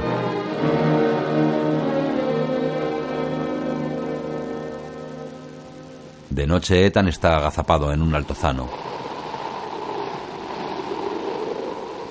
Se levanta y se mueve sigiloso para mirar mejor el valle donde se encuentra el campamento indio. Ethan se mete dos dedos en la boca y silba. Señala hacia el valle. Sam le observa a unos metros de distancia. Ethan corre hacia él.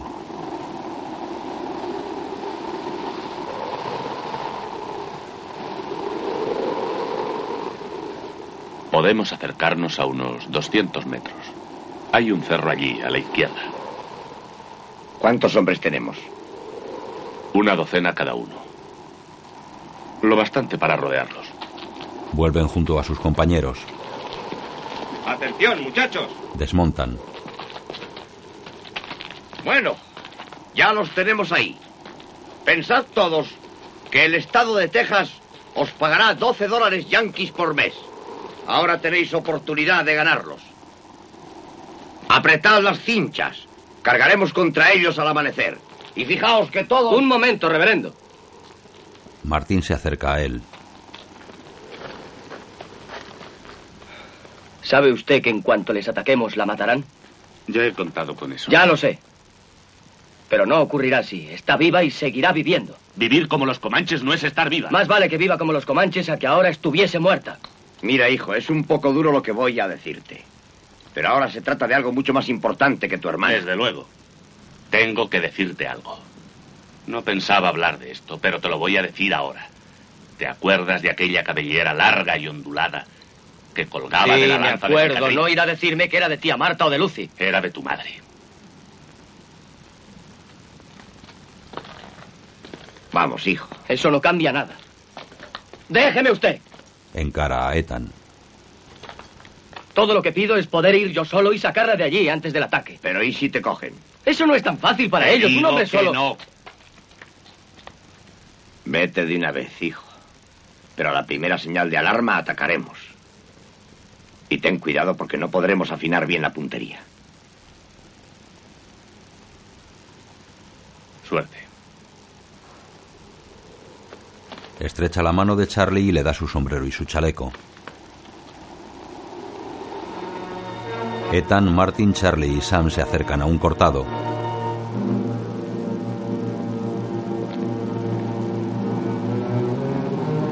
Ethan se tumba al borde del cortado, Sam y Charlie lo sujetan por las piernas. Martin se agarra del brazo de Ethan y queda suspendido en el aire. Suelta y cae en la arena unos metros más abajo. El campamento indio está en el centro del valle. Cicatriz sale de su tienda y mira hacia los lados. Tira una piedra al perro. Da una vuelta por el campamento, se acerca y habla a un guerrero que hace guardia sobre su caballo. El teniente se acerca a los exploradores. Capitán Clayton, capitán.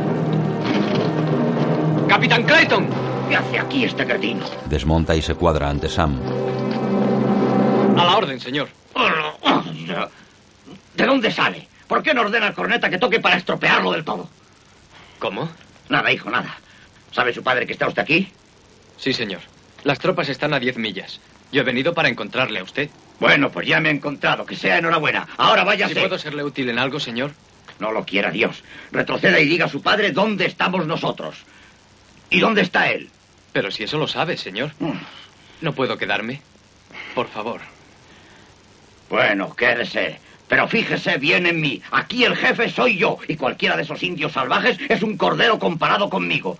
Y si no me oye cuando levante la voz, procure adivinar mi pensamiento. Porque yo no repito una orden a quien tengo a mi alcance. El oficial desenvaina. ¡Muchacho! Guarda ese cuchillo. Perdón, señor. Continúan la marcha.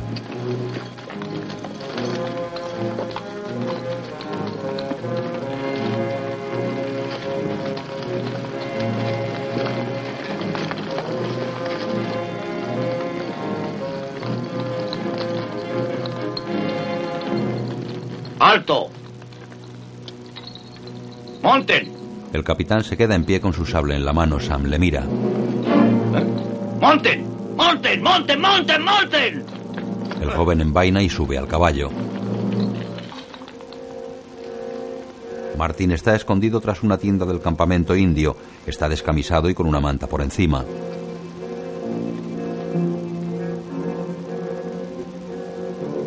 Se acerca sigilosamente a la tienda de cicatriz. Se asoma a la entrada y ve a Debbie durmiendo junto a otras mujeres. Debbie. Debbie. Le tapa la boca. No digas nada. Soy tu hermano Marty, Debbie. Voy a llevarte conmigo. Voy a sacarte de aquí, Debbie. Sí, Marty. Sí, Marty. Le abraza. Cicatriz entra en la tienda. Martin desenfunda y dispara. ¡Atención! ¡A la carga! ¡Vamos, muchachos! ¡Corneta!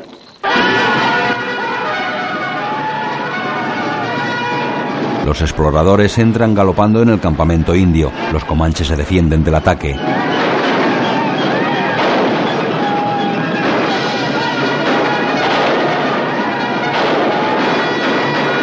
Ethan entra en la tienda de cicatriz montado en su caballo. Encuentra al jefe indio muerto. Le corta la cabellera.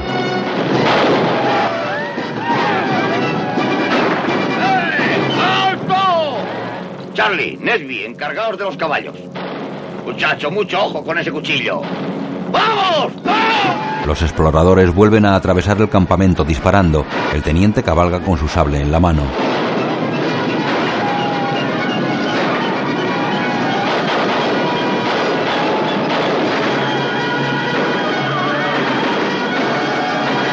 Los exploradores ahuyentan a los caballos de los comanches.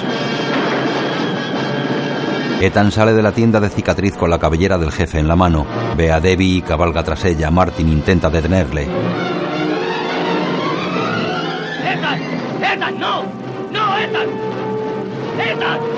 ¡Ethan, no! Intenta subirse a su caballo, pero Ethan lo tira al suelo. Ethan persigue a Debbie. Debbie,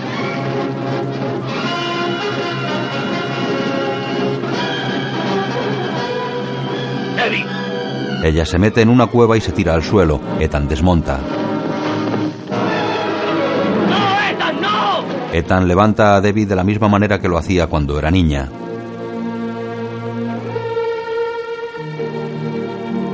Después la coge en brazos. Vámonos, Debbie. Ella le pasa el brazo por el cuello y apoya la cabeza en su hombro. Varios exploradores curan a San una herida en el trasero. ¿Le duele, reverendo? ¡Ah, calla! ¡Ah! Llegan varios soldados de la caballería. El oficial baja de su caballo y se acerca a Sam. El teniente saluda con el sable. Buen trabajo, capitán. Buen trabajo, hijo. ¿Está herido? ¿Un balazo? ¿Una flecha? No. Se aleja. Ethan, Debbie, Martin y Sam llegan a la casa de los Jorgensen. Moss está en el porche sentado en una mecedora. Laurie llega corriendo al porche.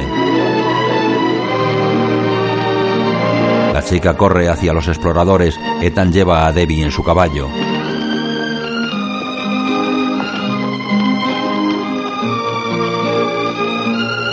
Laurie coge la mano de Martin.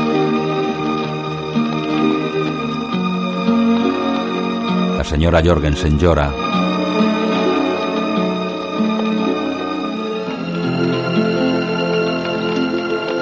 Ethan desmonta y coge en brazos a Debbie. Moss se pone su chistera y sonríe.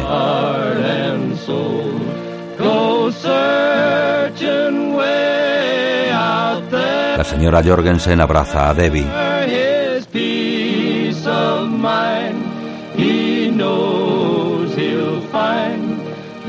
Entran en la casa. El señor Jorgensen va tras ellas.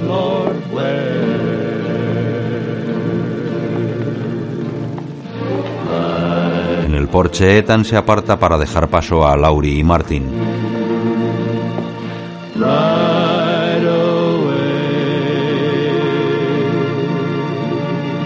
Ethan se da media vuelta y se aleja caminando despacio.